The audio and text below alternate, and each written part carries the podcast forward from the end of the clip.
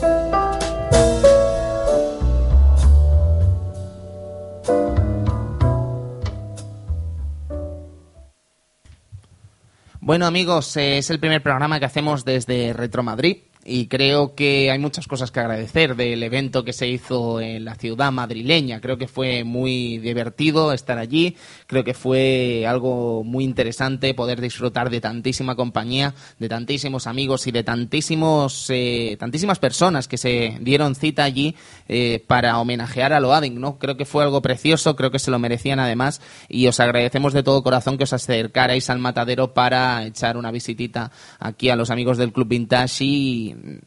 rememorar lo que vendría a ser ese recuerdo que es para todos nosotros tan grato de la revista Loading, ¿no? Creo que fue algo muy bonito, fue emocionante y os queremos dar las gracias desde este humilde espacio, desde aquí, desde el Club Vintage y por todo lo demás decir que fue realmente estupendo todo el evento, lo pasamos bomba, eh, fue increíble todo lo que se montó allí el contacto humano que hubo, que quizás no se respira en otras ferias, que también nos gustan, evidentemente, porque sabéis mm. que somos muy fanáticos de los eventos que se hacen aquí en Barcelona, que tienen más que ver con manga o cómic que con videojuegos, evidentemente, pero no por ello nos gusta menos un evento quizás más humilde, pero también muy bien preparado, muy bien montado y muy interesante como ha sido este Retro Madrid, ¿no?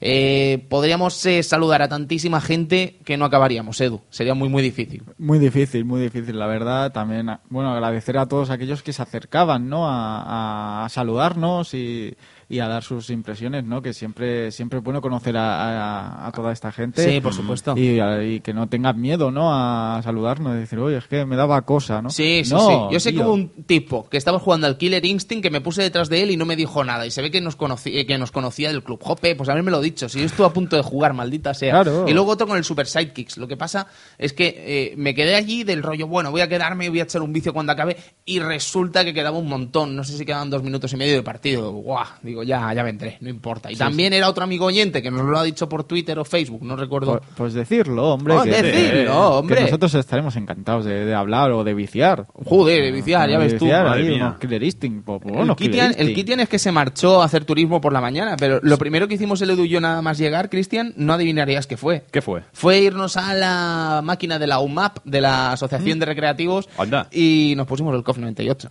de buena mañana, ¿eh? ¿De, de- de qué os sirvió? A las nueve y media, de nada. No nos sirvió de absolutamente nada. Ya sabes lo que opino yo de eso. Del Ya. torneo, sí, Sí, sí. porque después del evento de Loading se nos ocurrió hacer un campeonato de King of Fighters 98 con los amigos de AUMAP. Y fue bonito o fue interesante el hecho de encontrarnos con eh, todos los amigos de Loading, todos los amigos de GameType y GameStech.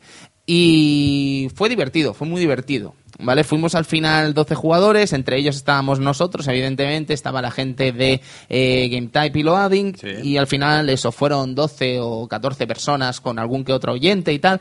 Y bueno, el podio quedó compuesto por Cristian Sevilla en primera posición, segunda posición por Tony Piedrabuena y tercero y cuarto Tercero y cuarto sería yo y Evil. y Evil Ryu. Madre mía, Todo quedó, en casa. Menudos monstruos. Quedó en Vaya. casa, quedó en casa. Qué desgraciado, Cristian Sevilla. ¿eh? Sí, sí, me Qué desgraciado. me Hay cosas que no se cuentan de ese torneo. Hay cosas que no se cuentan de ese torneo, en realidad. ¿Qué pasó? Porque si te fijas, hubo robo. Hubo robo no porque. hubo robo. ¿Qué robo? ¿Qué ¿De robo? Todo el campeonato fue a una ronda y Sí. llegamos a la final y fue a tres. Si hubiese ganado ese combate que Ya gané en la primera, Tú hiciste el pacto. ya, Tú encima fui hiciste yo. el pacto. sí, Tú- eso fue lo tú- peor. A ti se te fue la olla. Ya está. Es que la cagaste. ¿eh? Y luego, ¿qué pasó? Ah. Eh, escasos minutos después, eh, los amigos de Games de- Tribune hicieron un campeonato de Capcom vs SNK2 en lo que pasó algo más o menos similar.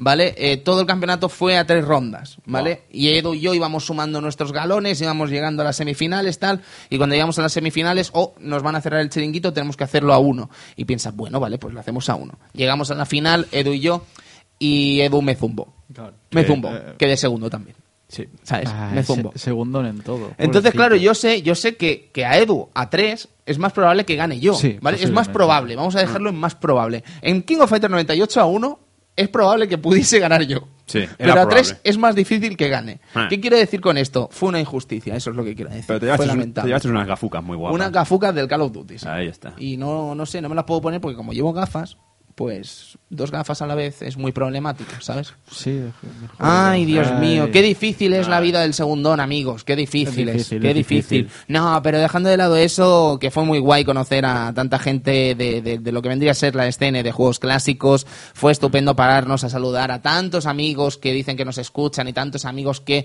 sabemos que, que bueno, que, que- que podemos contar con ellos para cualquier cosa y que estuvieron allí y nos dieron la bienvenida también a Madrid, todos de la ciudad, de la capital y todos los que vinieron desde fuera de Madrid también para darse cita allí. Ya os digo, fue algo precioso y creo que fue algo realmente bonito.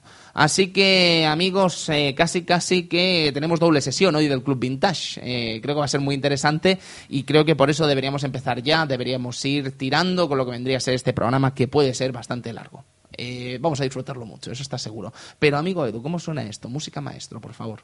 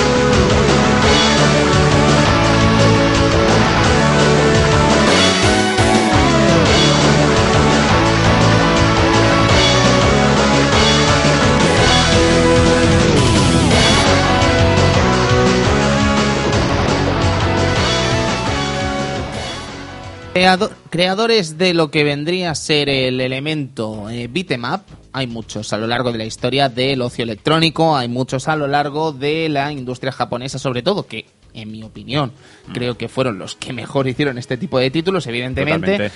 Y creo que si tuviésemos que quedarnos con tres empresas desarrolladoras de grandes beat'em ups, o cuatro mejor dicho, para no dejarnos ninguna de las capitales, probablemente serían Capcom, Konami, Tecnos y Sega. Sí. Probablemente. Sí, sí, sí. Mm, Hay muchas más, evidentemente, porque podríamos hablar de Irem, También. podríamos hablar de SNK, podríamos hablar de muchas empresas Bueno. que han desarrollado juegos beat'em up. De, SNK es un poco... Ya, pero los, los hacía, Los quiero hacía, decir, los los hacía. hacía, ¿vale? Luego que nos gusten más o menos es otra cosa, ¿no?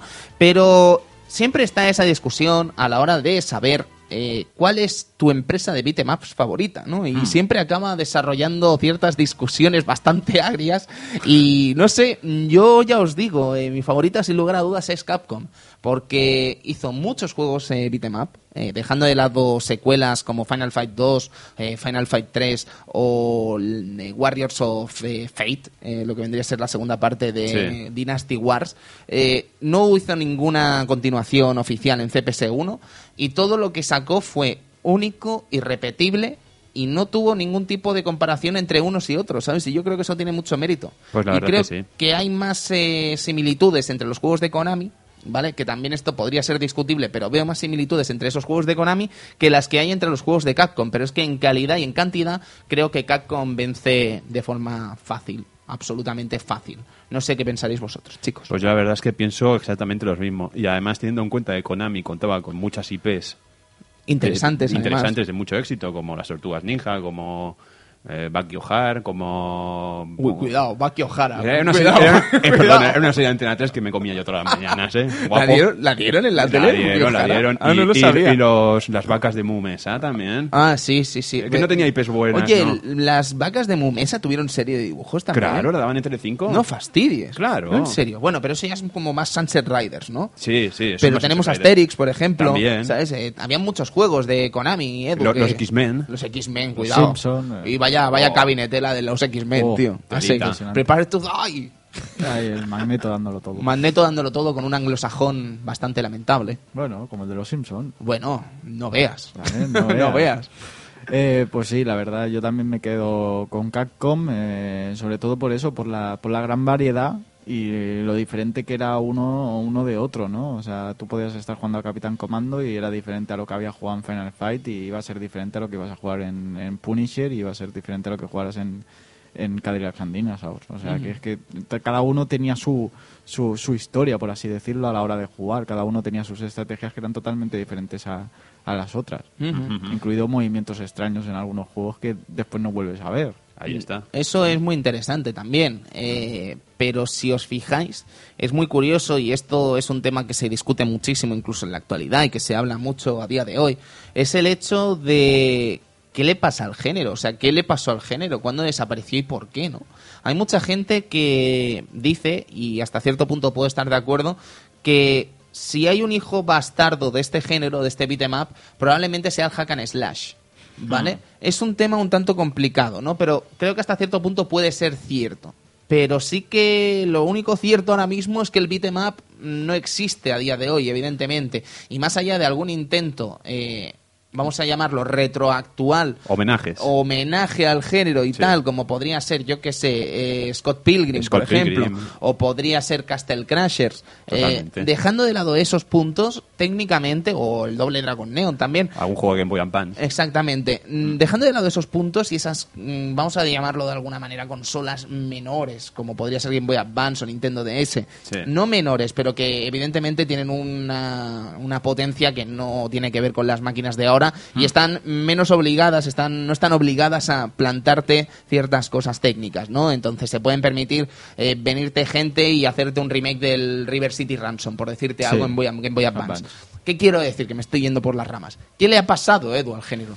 No sé, eh, yo creo que la entrada de lo, de lo que serían la- las 3D quizá afectó un poco, ¿no? Eh, que este género tan ambientado al 2D y al mamporro puro y duro en mitad de la calle, en las 3D no se entra tan bien. Mm. Y las compañías quisieran hacer juegos en, en 3D o algo por el estilo, no sé. Por ejemplo, hemos visto eso, ¿no? Que en, versión- en consolas como Game Boy Advance hemos tenido beatemaps bastante curiosos, ¿no? Desde, lo, desde el remake del River City Ransom a Gekido, a varios otros, al remake de Double Dragon, por ejemplo. Las tortugas ninja Las también. Tortugas Ninja tenía grandes eh, beatemaps. Mm. Quizá porque desde igual a que estén limitados potencialmente, dices, "Va- vamos a hacer un, uno en 2D y ya verás qué chulo nos quedan, ¿no? Quizá el beatemap es, es carne de... Ahora mismo debería es carne de, de eso, de Xbox Live, con esos Scott Pilgrim y compañía, sí, ¿no? quiero que se me entienda cuando he dicho inferiores, ¿no? Pero claro, te puedes Que- permitir hacer esos juegos en un Xbox Live Arcade, Efectivamente. pero no te lo puedes permitir sacar a la venta. Efectivamente, ¿no? Ahora tiramos muchos de, de varias compañías que, que intentan hacer el al estilo beat'em up, ¿no? El rollo dra- el Dragon Clown, por ejemplo, ¿no? Que mira, Mm. pues utilizando un, un- algo parecido a Loading Sphere en gráficos y tal, pero como si le quisiera, como si les diera miedo hacer un, un beat'em up en las eh, cobrándote 60 euros en un, en un formato físico, como si no le dieran, como si no fuera el valor real Ya. ahora, ¿no? Es No sé, difícil, es, algo difícil. raro. A mí, a mí me encantaría, ¿no? Un, bi- un beat'em up en HD increíble con un montón de fases y, y comprarlo físico, ¿no? Pero seguramente se quedaría en cañón de eso de Xbox Live. Sí, totalmente. ¿Cómo lo ves tú, Cristian, eso? Pues yo la verdad es que también es, es que el paso a las 3D, como ha dicho el Edu, eh, a ver, a mí me apasiona mucho, por ejemplo, el, el, Die Hard. el Di- Die Hard, el Dynamite Cop 2 también es muy divertido, el Zombie Revenge muy bueno, Es el verdad, Spike si te fijas, eh, existe esa teoría de que los beatemaps no pueden pasarse al 3D, Pero hay muchos. pero ojo con los Dynamite Deca 1 y 2. El primero era Die Hard Arcade, si no me equivoco. Bueno, sí. que la, la adaptación, occidental, quiero decir. Y Zombie Revenge no es nada malo, ¿eh? No, no, para nada. Y Spike Out también es un buen juego, pero mm, no es lo mismo. No, es un poco caótico, el, el- el- digamos, el hecho de planteártelo, planteártelo en un mundo en 3D. Y a lo mejor incluso se llega a hacer algo un poco más sosillo, acostumbrado ya a estos mundos, estos juegos de sandbox, donde te permiten hacer de todo y te permiten hacer muchas técnicas. Ya queda como un una cosa más secundaria. No sé si me estoy explicando. Sí, sí, Que es muy supuesto, difícil, es muy difícil sacar un juego de 60 euros donde solo sea de pegarse hostias. Sí, sí, sí, sí, tanto que te explicas perfectamente. Mm. Además, si os fijáis, eh, Capcom lo intentó a mediados de la década pasada, con Mm. cosas como Beatdown o Final Fight Streetwise. Dos experimentos totalmente fallidos y lamentables Sí. que no fueron a ninguna parte. Y De- el segundo encima mm, viniendo de un Final Fight. Cuidado. De- después hicieron la mezcla aquella que era, que era God Hand, ¿no? Que era un intento de, de beat'em up con, con, con varias cosas diferentes. Y estuvo ahí, ¿no? Que era o te gusta o lo odias. No, no hay término medio para, para ese juego. Pero normalmente conocemos a gente que le gusta y que le encante, que le enamora, ¿no? Entonces, Sí. son todo buena gente. Sí, sí, sí. Luego también me, me- me quería acordar de estos juegos de esta compañía que nunca me acuerdo cómo se llama. La de Lerjade, la de Dream Factory. Ajá. Dream Factory que tenía el de Bouncer, Hostia, tenía el Crimson, Crimson Tears, me parece, se me acuerda, no me acuerdo cómo se llama. Tenía un montón de juegos que eran de lucha, pero juntaban toques de rol, pero eran brawlers. Y estaban bastante bien, pero vuelvo a repetir que no, no son los 60 euros que tenías que pagar por un juego. A lo mejor se quedaba un poquito más corto. Es difícil, es difícil. Sí.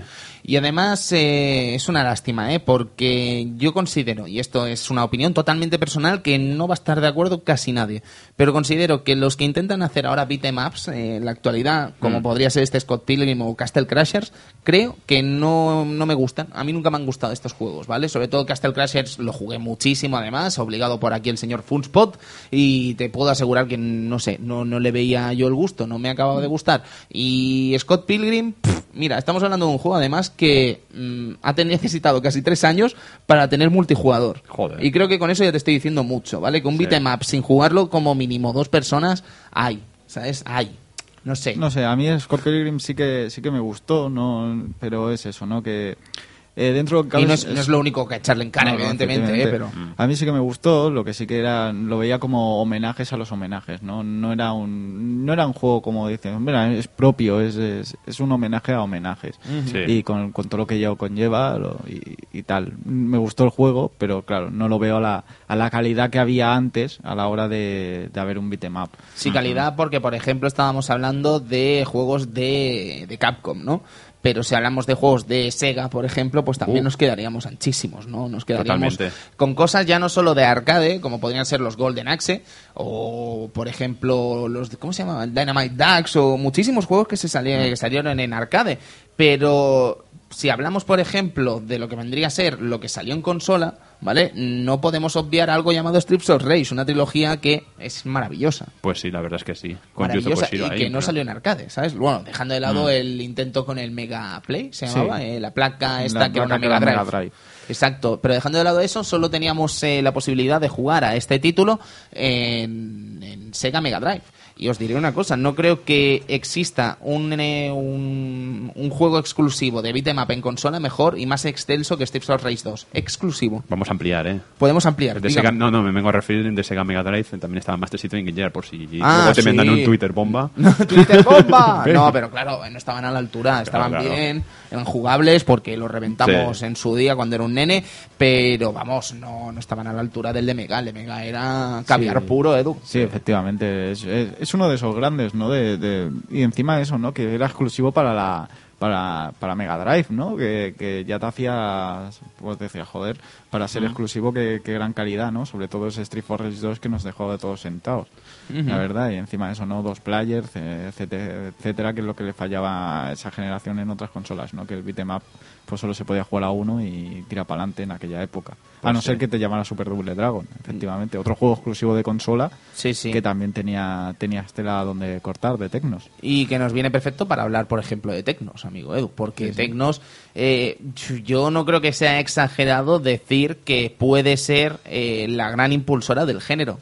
Con un todo un Kunio-kun, ¿sabes? Con eh, Neketsu Kouha Kunio-kun, ¿vale? Lo que vendría a ser el juego que después se llamaría Renegade. Renegade. ¿vale? Eh, siendo las bases del género del beat'em up, ¿vale? Porque creo que lo hemos hablado incluso ya alguna vez, eh, este Kunio Kun aquí en el Club Vintage, en el de Doble Dragon, Sí. si no me equivoco, Sí. y en el capítulo del Nintendo World Cup que tiene que venir en algún momento y que os debemos desde hace un año.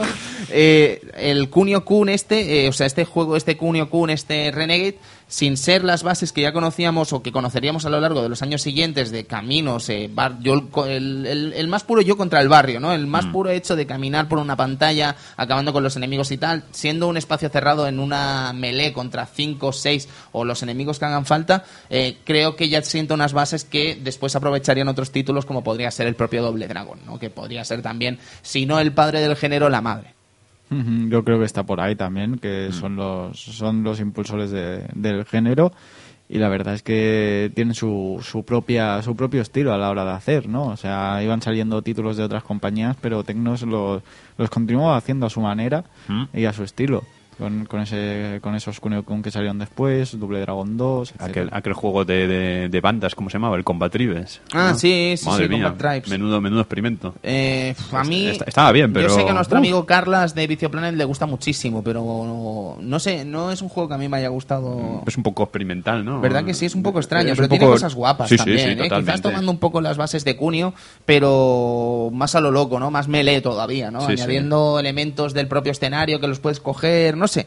Mola, mola, eh, pero no está quizás a la altura, ¿no? Y de, de- de grandes cosas de Tecnos, ¿no? Sí. Y además eh, Tecnos eh, tenía ese bajón llamado Doble Dragon 3 de Rosetta Stone. Sí, ahí es el, el problema básico, ¿no? De intentar- no sé qué intentaron hacer con, con ese Double Dragon 3, la verdad, algo raro.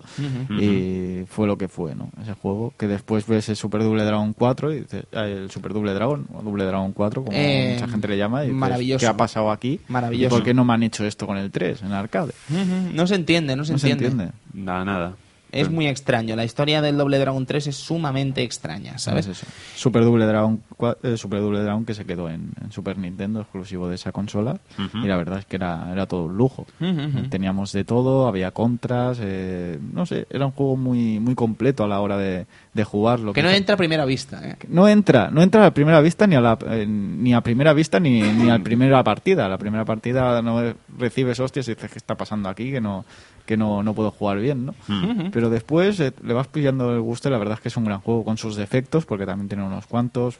Parece que va lento a veces, eh, te parece un poco tosco, eh, le faltan cosillas, eh, los finales y compañía se lo podían haber, haber trabajado un poco más. Es un juego que parece que se quedó un poco ahí y lo sacaron con prisas o algo, pero que le falta algo. Me falta chispa. Me falta chispa, puede ser, puede ser. No, pero Tecnos, a pesar de ello, y hemos hablado solo de Doble Dragon y Kunio Kun, ¿no? Que si entrásemos en Kunio Kun podríamos entrar en tantas cosas, ¿no? Oh, Como, pf, yo que y sé. juegos de béisbol y de voleibol Bueno, y sí, todo no, no. esto. Sí, pero... pero- que quiero decir que podríamos hablar de River City Ransom incluso, ¿no? Que hasta cierto punto también pone bases que después aprovecharían otros juegos, como bien dice Edu, por ser Sí. parte de homenajes, ¿no? De, de Scott Pilgrim y muchísimos otros títulos, ¿no? Totalmente, todo eso de coger, ir cogiendo monedas, ir ganando con- eh, golpes. El- el- una cosa que siempre ha sido muy divertida de estos juegos es el hecho de lanzar cosas y que te devuelvan a la cara. ¿Cómo, ¿Cómo podríamos explicar este River City Ransom, Cristian? O sea, es un Kunio Kun, pero viene a ser como con una historia mucho más eh, preparada, con elementos de RPG que podemos comprar cosas, podemos comprar elementos, ¿no? Sí, ¿no? Y luego, evidentemente, Kunio Kun tiene entregas eh, realmente increíbles en Super Nintendo, ¿no? Con una que El es... Tachino eh, Banca. El Tachino Banca, que este, evidentemente, Bueno, tenemos que acordarnos de nuestro amigo Zero Sith. Le- Es un juego que le encanta a él y la verdad es que es, es que eh, a quien no le puede gustar, ¿no? La verdad es que es un juegaco, es, es un, un estilo... Es Tecnos, en su más estilo... Y la verdad es que es un, es que es un juegaco, es un espectáculo con esa, sin- esa introducción, nada más empezar. Muy cinemático, es ¿verdad, que, Edu? es que todo es muy espectacular en ese juego, la verdad. Uno de los grandes beatemaps, lástima que, claro, evidentemente esto no, no- nos quedamos en jugarlo y tenías que tirar de, de importación, evidentemente. El que sí que pudimos jugar fue el de Game Boy, ¿eh? que también era Sí. muy bueno. Sí. Que era un Double Dragon 2, ¿no? ¡Hostia! Bueno, Vale. bueno. Buah, esto lo hemos hablado alguna Sí, vez. lo, ¿eh? lo- lo hablamos en el, en el de Double Dragon. sí, Vale, vale, vale. Le pusieron los sprites ahí de Billy y Jimmy, pero Yo yo, amo- solo lo he visto. Yo en- amo ese juego, es maravilloso. Yo tío. recuerdo haberlo jugado en, en cartuchos piratillas, en japonés, y recuerdo haber visto que eran como los chicos del River City, eran cabezones. Pero, no, pero es que eso es un juegazo, ¿eh? como la copa de un pino. Es un, Sí, sí. Es un beat'em up eh, muy a tener en cuenta y que no todo el mundo recuerda, además. Es muy, muy interesante muy este. Doble Dragon 2 barra Kunio Kun, eh, lo que sea. No sé Sí. qué Kunio Kun será, pero vamos, sí que es verdad que era un Kunio Kun. Bueno, pues precisamente estábamos hablando de todos estos títulos, estábamos hablando de todos estos elementos que meterían los juegos y tal eh, las distintas empresas para comenzar a hablar de Capcom y lo que vendría a ser el CPS-1, la placa que tanto amamos, la placa que tantos juegos maravillosos albergó a lo largo de su historia y comenzar a hablar básicamente de lo que es la concepción de Capcom en el beat'em up.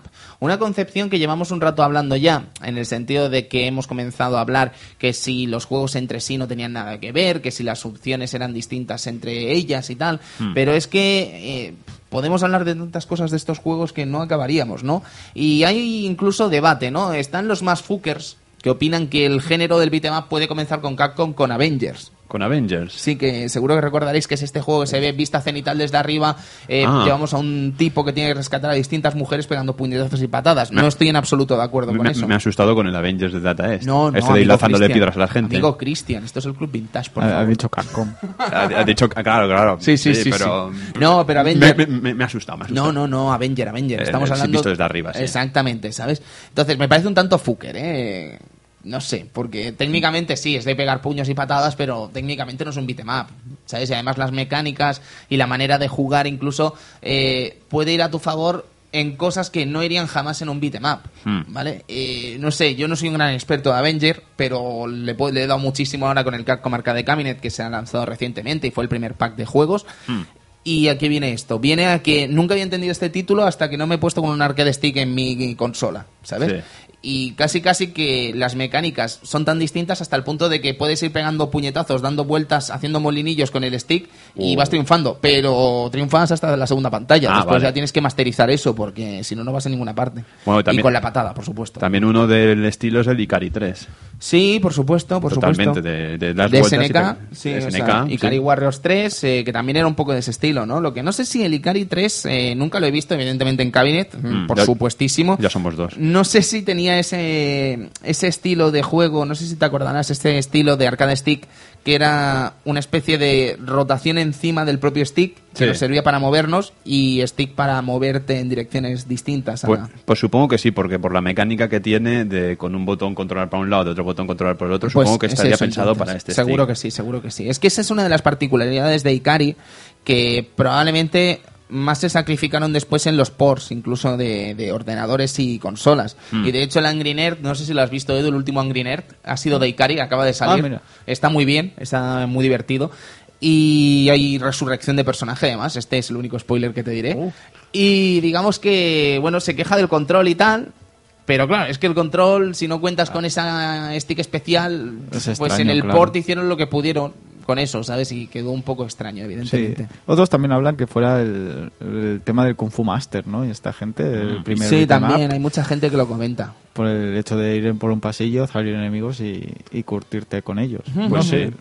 Es difícil, Es difícil, es ¿sabes? Porque tampoco, ciertamente, eh, es avanzar y pegar y acabas con enemigos, pero tampoco es técnicamente el beat'em up en sí. ¿Sabes? Es muy difícil encontrar un referente, ¿no? En ese punto. La verdad. Pero la verdad es que creó un género este, este sistema de juego, ¿no? Sí, Luego hombre, con Vigilante, con el... Con el... Coño, el juego de Kenshiro, ¿cómo se llamaba? El de Sí, Master. lo, Bueno, los Black Okuto no Ken. Eh, ¿Qué? Los Okuto no Ken, los Okuto no Ken, Black Sí. Belt, el, Sí, el- sí, el sí. Las, Ble- ah, el Las Las Battle. Las Battle.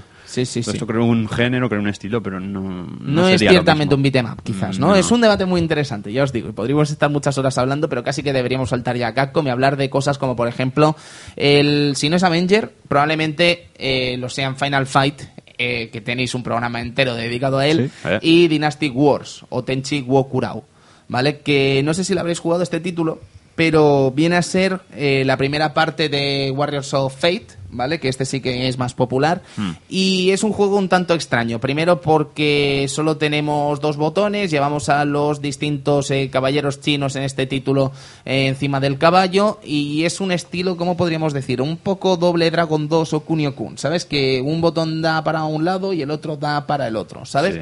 Entonces... eh, Aquí sí que tenemos esas bases, ¿no? De beat'em up, en el sentido de que es un amplio escenario, tenemos todos los enemigos que nos atacan, tenemos una barra de vida, evidentemente, y e incluso los propios personajes tienen distintas estadísticas entre sí, eh, que son cuatro en este título, son Shanfei, Liu Bei, eh, Quan Yu y Xiao Yun, ¿vale? Que después en el siguiente título repetirían algunos de ellos y se añadirían dos más. Eh, sobre este juego, pues decir que además no nos podíamos bajar del caballo, siempre era acción en el propio caballo y doy por sentado que está basado en la propia dinastía china, ¿no? Entonces, este juego, ya os digo, además permitía jugar a dos jugadores y creo o opino que este sí que podría ser precisamente uno de los primeros referentes del género dentro de la propia Capcom. Pues supongo que sí. Además, como ya comentemos en el, en el especial, bueno, en el especial, perdón, en el capítulo de Strider, Para ti todos son especiales. Sí, para mí todo es especial, es maravilloso. Como, como ya veremos en el capítulo de, Cam- de, de Strider, este juego también estaba hecho por Moto Kikaku. Bueno, hecho, también estaba licenciado por Moto Kikaku, ¿no? Ah. O acabamos de lanzar aquí, acabo de lanzar No, la patata. aquí me has lanzado y- el patatón tremendo. porque Y- no lo recuerdo del Strider, pero tendría sentido porque los Sí, diseños sí como era- eran de- no, porque como podéis apreciar los propios diseños eh, parecen sacados de un manga. Sí, Entonces, sí. tienen que ser de algún tipo, tienen que estar basados en algún tipo de manga o algo, segurísimamente. Y eso que estábamos hablando, caballeros, eh, este título eh, lo habéis disfrutado, lo habéis jugado alguna vez. Pues en recreativa nunca. Eh, al ser un título un poco antiguo y a lo mejor es que aquí era mucho más... Aquí ya nos llegaron Final Fight, ya nos llegaron otro tipo de juegos y mm, cuando digo aquí digo en Sardañola y estos juegos pues no, no, no los llego a ver pero más tarde los he podido revivir en otros formatos, otros formatos por decirlo de otra manera. Sí, bueno, vamos a, eh, vamos a llamar las cosas por su nombre, ¿no? Sí, Emuladores. eh, por emuladores. Sí, sí.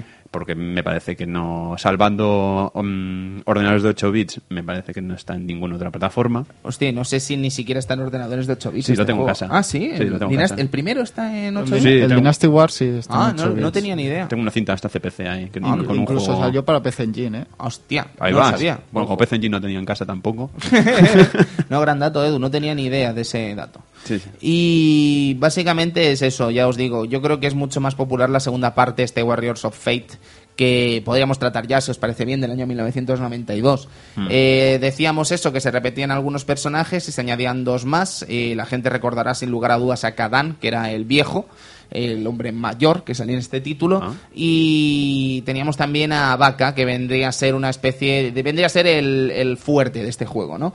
Eh, este título ya es de 1992, con todo lo que ello conlleva. Eh, y además, eh, otra de las particularidades interesantes de este título es que es la única secuela que hay en CPS1 de un beat'em up de Capcom. Si no contamos, evidentemente, a Battle Circuit como eh, secuela espiritual de Capitán Oh. Comando, que eso es una fuquería bastante grande, interesante, que comparto, pero que no es eh, oficial, ni mucho menos. Esta sí. Esta es Tenchi Wokurao 2 y es Warriors of Fate en Occidente. Y este ya vendría a ser las eh, distintas opciones que conocíamos más de títulos eh, de la actualidad del, de- del año 1992 llevados a este juego tomando algunas de las cosas que conocíamos del primer Tenchi Wokurao. Eh, por ejemplo, los caballos se mantienen. De hecho, Sí. empezamos el juego con caballo Hmm. pero podemos caernos del caballo, podemos dejar el caballo solo y podemos eh, lanzarnos a la batalla. Entre otras cosas, eh, como bien decíamos, eh, los juegos de Capcom tenían muchas eh, particularidades entre sí. Además del hecho de los caballos, el hecho de montar a caballos, que no es una cosa que veríamos únicamente en este Tenchi Wokurao 1 o Tenchi Wokurao 2, sino que también veríamos en títulos como Knights of the Round, eh, una de las particularidades más eh, extensas de este título radica en las armas, Sí. que las podíamos perder en medio del combate y que estaban realmente centrados los distintos ítems que encontrábamos eh, por el suelo, centrados en otro tipo de armas que podíamos usar. Y eso estaba muy bien. Muy es que interesante. Y además el juego es largo y yo creo que es eh, uno de los más desconocidos, aunque yo este lo he visto en arcade. eh, creo que es uno de los más desconocidos, quizás es de los juegos que menos éxito tuvo eh, por estos lares eh, del, de Capcom Beat'em Up, pero sí que tuvo distintas versiones aquí en Occidente, o sea, sí que lo vimos en distintos recreativos en Occidente, y ya os digo que en cuanto a diseño y en cuanto a la propia jugabilidad, es uno de los juegos quizás más infravalorados que tenemos de este género. Bueno, ¿no? yo creo que Koei tuvo que copiar algo de aquí, ¿no? En Bueno, su piensa que es un tema que interesa mucho a muchas empresas y de hecho Capcom eh, no fue su primera. Si esto tiene que ver con la guerra de los tres reinos, que probablemente lo sea, eh, no era su primera interpretación de la leyenda, Mm. sino que ya tenía una anterior que si no me equivoco salió en Famicom. Un RPG de la misma saga. Eh, ah, ¿Era de la misma saga, Cristian? Mm, Sí, supongo que sí, porque... o sea, sabía que era del mismo tema, evidentemente, pero no me atrevería a decir que es de la misma saga. ¿eh? Bueno, pues no nos atrevemos a decirlo. No nos atrevemos y ya está. Pero sí que es Dynasty. Sí. O sea, quiero decir, sí que es la guerra de la dinastía y tal. Y eso es interesante. Pero no viene solo de Koei, como bien quería decir, sino que Sí. muchas empresas han tratado este tema de múltiples formas dentro del videojuego. Sí, yo este juego también también lo vi lo he visto más que, que su primera parte, pero es verdad que no mucha gente no lo tiene tan en cuenta y la verdad es que es un buen juego, ¿eh? un, buen, un gran beat'em up. No sé si alguna conversión llegó aquí de esa de Sega Saturn y PlayStation 1. Mm, yo idea. juraría que no, ¿eh, Edu, aquí no. Aquí no. ¿verdad? Me, pa- me parece que había una de Play 1, pero se quedó allí en su pueblo. Sí, hay, hay una de Saturn y una de Play y una de 1, sí. También, sí. pero no tampoco lo llegué a ver por aquí. O sea, que difícil quizá por el hecho de la conversión o tal, pero sí que es verdad que está muy infravalorado este juego. Sí, quizás eh, no, no se le recuerda como se le debería y es que hasta cierto punto es obvio porque no lo vimos casi, entonces eh, fue un problema, evidentemente. Eh, podemos saltar al siguiente título de Capcom, podemos saltar, por ejemplo, si os parece bien, a The King of Dragons, dejando de lado Final Fight por motivos más que Porque ya, hay un programa dedicado por motivos a, más a todo que. Final Fight. Exactamente. Y este de King of Dragons, eh, yo no sé cómo lo veréis, chicos, pero hay mucha gente que opina que es como la semilla que después pondría de Dungeons and Dragons. Pues la verdad es que sí, perfectamente podría ser la semilla, porque también es un juego que va por trabajos. Eliges un... tra- bueno, cuando digo trabajo ya me estoy Sí. Final Fantasyceando. O sea, ¿sabes? te has venido arriba, pero se entiende, sí. Me entendéis, me entendéis. distintos personajes, con distintas habilidades. O tenemos un elfo, que era el que se pillaba a todo el mundo, aunque luego le pegaba una hostia al minotauro y lo dejaba fatal. Teníamos un clérigo, teníamos diferentes personajes, un mago, si no luchador, el enano. Ahí está, el enano que no falte. Sí, sí. Y la verdad es que era un juego bastante entretenido, pero a decir la verdad era bastante cabroncete, ¿eh? Hombre, Porque sí. te pegaban unas buenas hostias y te quitaban bastante barra. No sé si eran las recreativas de mi- de- del pueblo que subían nivel. No, pero, no, no perdonaban. Además es que es un juego, y esto le pasa también a Dungeons and Dragons, que te dan tantas eh, opciones, o sea, Sí. bueno, en el caso de King of Dragons no tantas, ¿no? Pero te dan tantas cosas y tantas ayudas que hasta cierto punto es lógico que se tenga que poner más difícil por alguna parte, ¿no? Siempre. Luego eso no quiere decir que lo llegues a masterizar y les hagas polvo. Eso no quita una cosa a la otra. Pero sí que veo obvio que se tenga que complicar en algunos puntos, ¿no? Porque si tienes habilidades, tienes distintas magias y tal, pues lo mínimo es que se te ponga complicado. Y si Hombre, si te dan la oportunidad de dopar o de hacerte el personaje más poderoso, es evidente que es porque el juego se va A se va a complicar. complicar y bastante. Y eso, y no sé, ¿estás de acuerdo tú, Edu, con esa afirmación de que es probablemente la semilla de Dungeons and Dragons? Puede ser, eh, puede ser por el hecho de eso, ¿no? De las clases y tal, pero tam- eh, tampoco lo veo tan, Tan claro. tan claro porque Dungeons and Dragons evidentemente eh, eso de las clases y tal vende- bebe del juego de rol propio. O sea, que más o menos, quizá la idea a lo mejor sí, pero todo que pueda ser la primera semilla lo dudo bastante. Bueno, pues el que viene ahora yo creo que es uno de nuestros favoritos además y es The Punisher. The Punisher, un juego para dos eh, jugadores en el que llevamos al propio Punisher, eh, Frank Castle, si no me equivoco, Uy, a Nick Furia. eh, y Nick Furia en el segundo No, player. el, negro no. No, no, no, el Nick Fury original. El ¿sabes? original. El, el que fumaba como un carretero y llevaba un parche en el ojo, como no podía ser de otra manera, y pelo canoso, etcétera, Sí. ¿no? El, bueno, el, ni más ni menos que el tipo que dirige Shield, casi nada. Sí, sí. Que dentro del universo Marvel, pues es un follón Yo- bastante gordo. yo en una batalla contra Kingpin. Yo te, te puedo decir que dos personajes han hecho de Nick Furia. ¿Qué dos personajes han hecho de Nick Uno Fury? es el, el hombre este de, de Pulp Fiction, ¿cómo se llama? Eh, de- el, el que está haciendo ahora el de de. Vengadores. No, yo qué sé, Cristian, no me sale el nombre ahora. Vale, tío. Es eh. Pero ves, es que lo mejor es que él no lo sabe y quedo yo como el tonto. Pues dándome ¿sabes? Samuel L. Jackson. Eso, Uno Samuel Jackson, y madre el otro. mía. Y el otro. cabrón con las patatas. tío. Y el otro, el conductor de- del, del coche fantástico. ¿Ah, sí? Sí, ese tiene una película. ¿El Hasselhoff? Ah, Hasselhoff tiene una película que hace de Nick Furia. ¿Qué dices? Sí. Sí, cuando puedas la ves. Hostia. Pues qué Es una fuerte. teleserie. Ah, una teleserie. De dos Nick capítulos. De- un- una cosa muy rara. Qué fuerte, qué fuerte. ¿Por qué? Porque el La pregunta es por qué.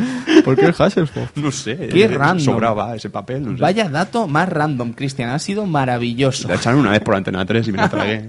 Era malísima. Si hablamos de este título, caballeros, eh, yo creo que todos estamos de acuerdo en que es uno de los R, uno de los beatemaps más potentes que ha hecho Capcom. Eh, estamos de acuerdo en que probablemente sea uno de los mejores que ha hecho en la placa CPS1. Y creo, además, que tiene mecánicas y tiene eh, una, un diseño tan espectacular que es recordado por todos. Y aquí estábamos hablando antes de las diferencias entre unos y otros juegos, ¿no? Estábamos hablando, por ejemplo, de Tenchi Wokurao 2 tenía ese elemento de armas, tenía ese elemento de caballos y tal. Eh, hemos hablado de King of Dragons, que evidentemente las diferencias están a flor de piel con todos los elementos que nos añadían a los personajes y que podíamos usar magias, etcétera. Y creo que este de Punisher, la mayor diferencia que tenía entre los otros juegos eran los propios ataques en sí, en el sentido, por ejemplo, de llaves, en el sentido, por ejemplo, de la granada, en el sentido, por ejemplo, también de tener ataques de adelante adelante puño muy brutales y eso es un elemento que ya existía, de hecho, en Dynasty, en, en- en Warriors of Fate, Sí. que ya lo teníamos, porque también es de 1992, es un año más tarde que este de Punisher. Pero era muy interesante y además creo que es uno de los juegos en los que los golpes se notan más fuertes, eh, son más... Es que era cruel, ¿eh? Pega fuerte. Sí, el pega juego. fuerte. Aparte que la- las, las cutscenes que hay... Van a los- saco. Van a saco. Es o sea, Punisher. Es Punisher. Si tienen que coger a un tío, interrogarle y después pegarle un tiro en la boca, se lo pegan. Sí, sí, Totalmente. Porque es Punisher. Sí, sí, luego también estaba el tema este de las pistolas, de cuando el tío veía que alguien ya llevaba cualquier arma blanca. Ah, sí, sí, sí, no, eso no, también era una de las No, no se lo pensaba, sacaba la pipa y pam, pam, pam, Sí, a sí. todo el mundo. Qué cosas más random, ¿no? Este juego, quiero decir, cuando Sí. sacabas la pipa era un poco random en realidad, ¿no? Porque tampoco es que hubiesen escenas excesivamente largas, ¿no? De este, de este palo, quiero decir. Eran Con escenas más bien cortitas. Eran cortitas. Sí. Eran cortitas, pero joder, eran bastante, bastante buenas. Otro dato que me hacía pensar, que me hace pensar mucho es mm, las IPs de cómics americanos que bien se llegaban a aportar en, en Capcom y digamos, bueno, no solo Capcom, ya lo vimos con Konami o con otras licencias, Sega también con su Spider-Man. ¿Cómo ha cambiado, no? Quizás el tema. Sí, ahora la- las licencias americanas de cómic americano, sin decir la de Batman, Que ha tenido suerte. Que ha tenido Batman, suerte. que ha tenido Ha tenido suerte. suerte. y la futura de las tortugas ninja, a saber cómo saldrá. No va a salir, Cristian. Hasta la idea de que eso no existe. Vale, Hasta la idea de que eso es mentira. pero la verdad es que... Ojalá fuese cierto, ¿eh? Lo firmo ya. Rocksteady haciendo un juego de las tortugas. No creo, no creo. eh. Lo veo ya.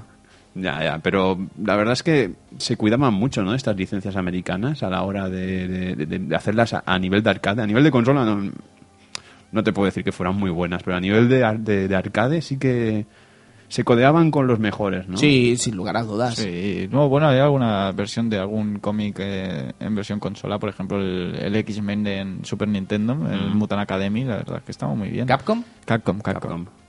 Era, un, era un gran juego también, Sí. la verdad. O sea que normalmente sí que... se- normalmente, a ver, eh, según la compañía que cogiera el juego, te hacía, te hacía una obra de arte.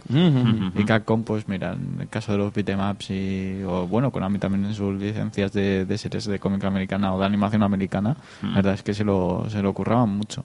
Sí, sí, la verdad es que sí. Muchísimo. Y de- las granadas también, Las ¿sabes? granadas. Molaban mucho. Decir que este, este juego tenía una adaptación en Mega Drive, pero Ah, era, sí. era un poco... A mí nunca me ha gustado esa adaptación. Mm, Igual que tampoco. Strider o Ghosts and Ghost me parecen dos, excepci- dos Ah. eh, juegos realmente estupendos para Mega Drive, portados muy bien de la misma placa. Pues no me gusta a mí la de The Punisher, aunque claro, también es más difícil llevar The Punisher que llevar claro. esos dos títulos, ¿no? Sí, sí, sí. Pero que para lo digno que fueran esas dos versiones, yo creo que algo más sí que se podría haber hecho, desde luego. Pero bueno, es una opinión, ¿eh? No sé, no soy un gran experto de portar juegos a Mega Drive. Eh, el Edu comentaba, Edu comentaba hace un rato esto de que el juego era muy crudo y os puedo garantizar que lo era. Era crudo hasta el punto de, por ejemplo, eh, romper un coche. Edu, ¿te acuerdas cuando remontabas el coche y se y quedaba sí. el conductor dentro calcinado? Sí, y dices, wow. Se veía el conductor ahí en, en esqueleto ya, básicamente. Era, era, era muy crudo, pero bueno, supongo que es cosa ya de, la- de que el cómic era así y lo intentaban respetar al máximo, supongo, en ese Pues sí. aspecto. Igualmente estamos hablando de Capcom, que no... eh, en momentos crudos tenían casi todos los juegos, porque aquí todos nos hacemos las gracias con el Capitán Comando, pero coño, que cortan a la gente, que la queman, que Sí, les sí. tiran ácido... No, no se limitaban, ¿eh? Los chicos de Capcom tampoco en No. poner algo de gore. No, no tenía ningún problema ¿eh? en hacerlo. Era un gore bonito y cariñoso, pero era gore. Sí, sí, sí, sí, sí, por supuesto. Y casi, casi que podemos seguir, por ejemplo, con este festival de beatemaps de Capcom con Knights of the Round. Es un juego que a mí me encanta. A mí yo amo este título. Me parece un juego, quizás también porque le tengo mucho cariño de cuando era peque y tal. Pero a mí me parece un beatemap que siendo muy distinto de los anteriores, ya sé que es redundante decirlo a estas alturas de la película, pero siendo muy distinto en todos los apartados, incluso en el apartado técnico, que quizás baja con respecto a las anteriores, pero ofrece otras cosas, eh, me parece un juego entrañable. Entrañable desde el punto de vista ya de, de la mera experiencia, ¿no? Del sumar puntos para ir cambiando las armaduras según avanzábamos, ¿no? O incluso en el propio hecho de los tres personajes, eh, muy distintos entre sí. Teníamos al Rey Arturo, teníamos a Lancelote y teníamos a Perceval. Perceval. Perceval, que no me salía el nombre. El que calvo. encima es mi personaje. El único ¿no? personaje que empieza rubio y acaba calvo. ¿Sabes? Es, eh, si te lo paras a Es pensar. grandioso. Es la edad. Pero es curioso, ¿no? Porque hay mucho trabajo en este juego, si te lo paras a pensar. Hay una cantidad de sprites, Edu, realmente eh, flipante.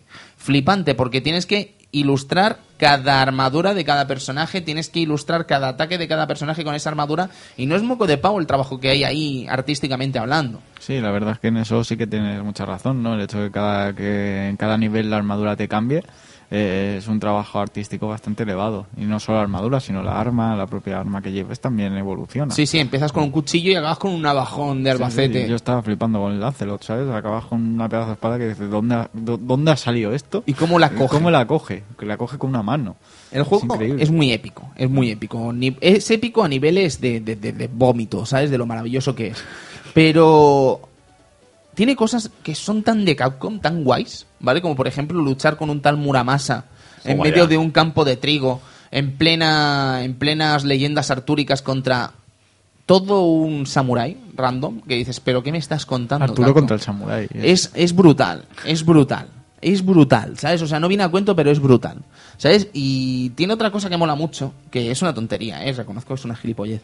Pero el hecho de partirte las eh, comidas y, la, y los premios entre cuatro estaba muy bien, ¿sabes? Porque Sí. agotaba, no había tantas peleas antaño con estas cosas. Bueno, bueno, depende. depende. el Cristian las cortaba en cuatro y se las cogía las cuatro Por para eso, él. por Ahí, eso. ahí, ahí está. Depende Ese- de lo rata que seas. Hombre, todo por Camelot. Si llamaba Rey Arturo, ¿qué querías?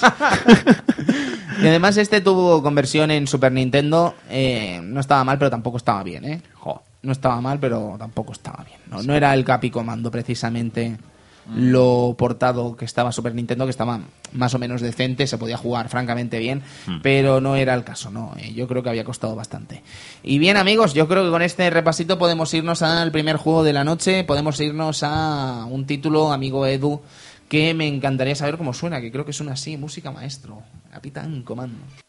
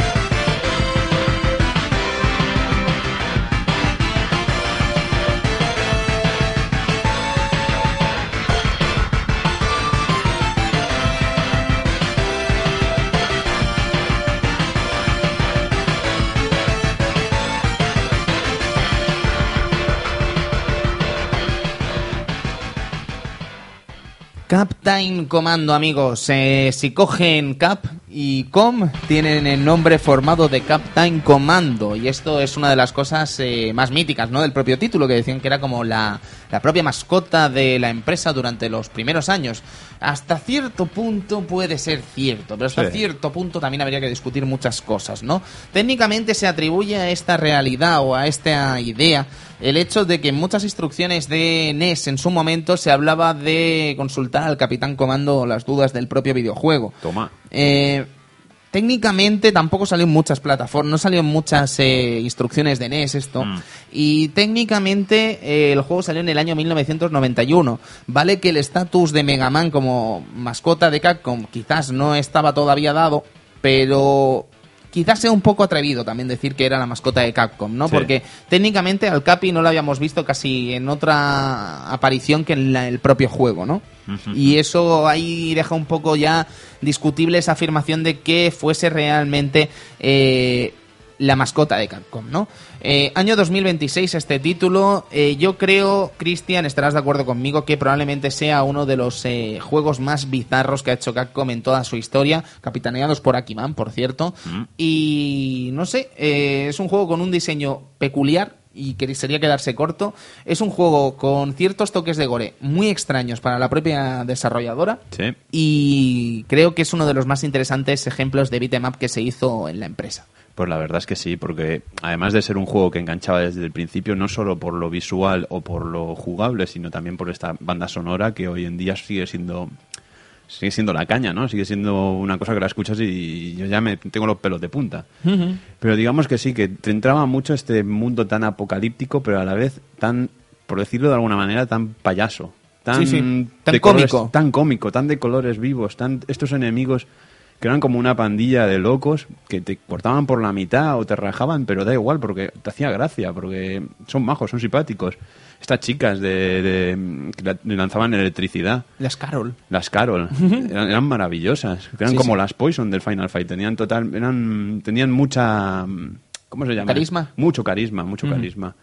Y la verdad es que eran, eran bastante cachondos. Sí, a mí me hace gracia eso, ¿no? Los, los, los enemigos, ¿no? Que no son... Mm. Pues se salían un poco de la, de la tónica, ¿no? Y esos enemigos vestidos de rosa por ahí siguiéndote, ¿sabes? Sí. Hostia, por favor, o, lo- o lo- o el propio Yamato, ¿no? El enemigo de, de la fase 3, ese samurái con, con ese pelo pintado de rosa y tal. La verdad es que era, era curioso algunos, algunos diseños de los enemigos o, o diferenciarlos porque dicen, mira, el tío de la capucha lleva una gorra, pues es que este tiene, tiene un bazooka por ahí escondido. Sí. Y era así. ¿Por qué llevaba una capucha y una gorra encima de la capucha? Me pregunto además, caballeros, si estarán de acuerdo con la afirmación siguiente. Es probablemente Capitán Comando uno de los juegos con mayor cantidad de enemigos que se ha visto jamás. Sí. Porque es que hay muchos, ¿eh? Muchos diseños, muchos enemigos, mu- muchos enemigos en pantalla también. Sí, sí. Bueno, en cuanto a cantidad de personajes en pantalla, me gusta más en ese aspecto eh, Warriors of Fate, que Ah. llega a haber momentos muy locos. Pero aquello ya está más destinado a, a- a leyendas de la China. Sí, sí, sí, sí. Que se sí, flipan sí. mucho. Pero en, en este juego, eh, lo que hablábamos de cantidad de personajes, me refiero sobre todo a, como bien sabréis, A, la, a la diferencia de cada uno. Exactamente, Sí. exactamente, ¿vale? Porque una de las características básicas de cualquier juego de beat'em up, de Yo contra el barrio, reside en el hecho en que cada enemigo tiene unas funciones y unas metodologías que no tiene ningún otro. Y en este caso, ya os digo que me parece que puede ser uno de los juegos con mayor cantidad de personajes, porque no solo tenemos los tíos con el cuchillo, sino que tenemos los propios, los propios dummies que vienen al principio que no hacen básicamente nada, tenemos samuráis con espadas gigantes, tenemos Los las ninjas. chicas con los de esto, con los em, con la electricidad, tenemos enanos que lanzan fuego, tenemos tipos llamados Z que se cubren, en Sí. fin, tenemos muchísimos elementos. Y Lo- sé que a Cristian le ha gustado los enanos que lanzan Espera, fuego. espera, lo que te digo, un circo. Es un circo, el juego es un puto circo. Parece no, no sentáis, parecen unos sentáis están luchando contra contra bichos raros. Sí, podría ser perfectamente que estuviese basado en, Bueno, en un sí. estilo Sentai o en un estilo Parece quizás... una burla Sentai, pero... Podría ser, sí, sí. Pero bueno, aparte es lo que digo, ¿no? Los cavernícolas también de la segunda pantalla, unos cavernícolas por ahí. Cavernícolas. Sí, porque la- Concepto. efectivamente, cavernícolas, un tío ahí con los pelos largos que te viene a comer. ¿Por qué? Mm, No sé, encima estás en una cueva con dinosaurios y con mamuts. eh, Vamos a ver, ¿en qué año está basado esto, no? Sí, sí, sí, sí. Es muy interesante. Ya os digo ese apartado. Porque Las Amazonas. tenemos Amazonas. muchos enemigos. Y luego además tenemos incluso eh, robots en los que montarnos. Tenemos tres tipos de robots eh, Mm. que podemos tener acceso, no en muchos momentos del juego, ¿verdad? Pero tenemos acceso a uno de fuego, tenemos a uno de hielo y tenemos a uno que es más de pegar puñetazos y tal. Que probablemente sea el peor, pero no por ello el menos interesante. ¿no? Además es el que sale más veces. Sí, el verde. El verde. Además, que, que- que cachondo, ¿no? El de rojo fuego, el de azul y el de... Sí, bueno, cachondo. cachondo, como todo en esta vida, ¿no? Pero bueno. Eh, interesante además, eh, no sé si habréis visto muchos diseños de este título, pero hay diseños y flyers y tal realmente espectaculares, ¿eh? Por ejemplo, estamos viendo aquí uno ahora mismo en el que vemos a una de las eh, chicas, una de las Carol, mirando el cartel de Captain Commando y es espectacular el trabajo que se hace aquí. A mí me mola más el enano debajo. El enano Bueno, en verdad me mola más la tía, ¿no? Pero el enano me hace gracia. El enano es genial. Los cuatro personajes principales que no los hemos comentado, estamos hablando de Capitán Comando, que vendría a ser el jefe de, lo, de, de- de- de los otros tres. Tenemos a Mac the Knife, que vendría a ser una momia eh, realmente increíble. Y Ginzu de Ninja, que era el ninja de este juego, que tenemos incluso una pantalla en la que vamos a su casa. Y tenemos a Baby Comando, ¿vale? Que era un bebé montado en un robot, que incluso después podíamos montar en otro robot. Sí, que era como ya el complejo más loco que... Y además era el único que no moría por algún... No moría... No, no, No lo partían amor- por la mitad. No tenían ningún amor, ni, ni lo quemaban en ácido, como que yo recuerde. A lo mejor sí, pero... Bueno, yo nunca lo he visto, si te soy sincero. Yo No. juraría que no, porque eso sería muy creepy, pa- tío. Parten por la mitad el robot, en todo Sí, caso. eso sí. Vale, Pero vale. A, el- a lo que es el bebé, no. Hombre, es que sería muy creepy, tío. Hombre, es un juego creepy.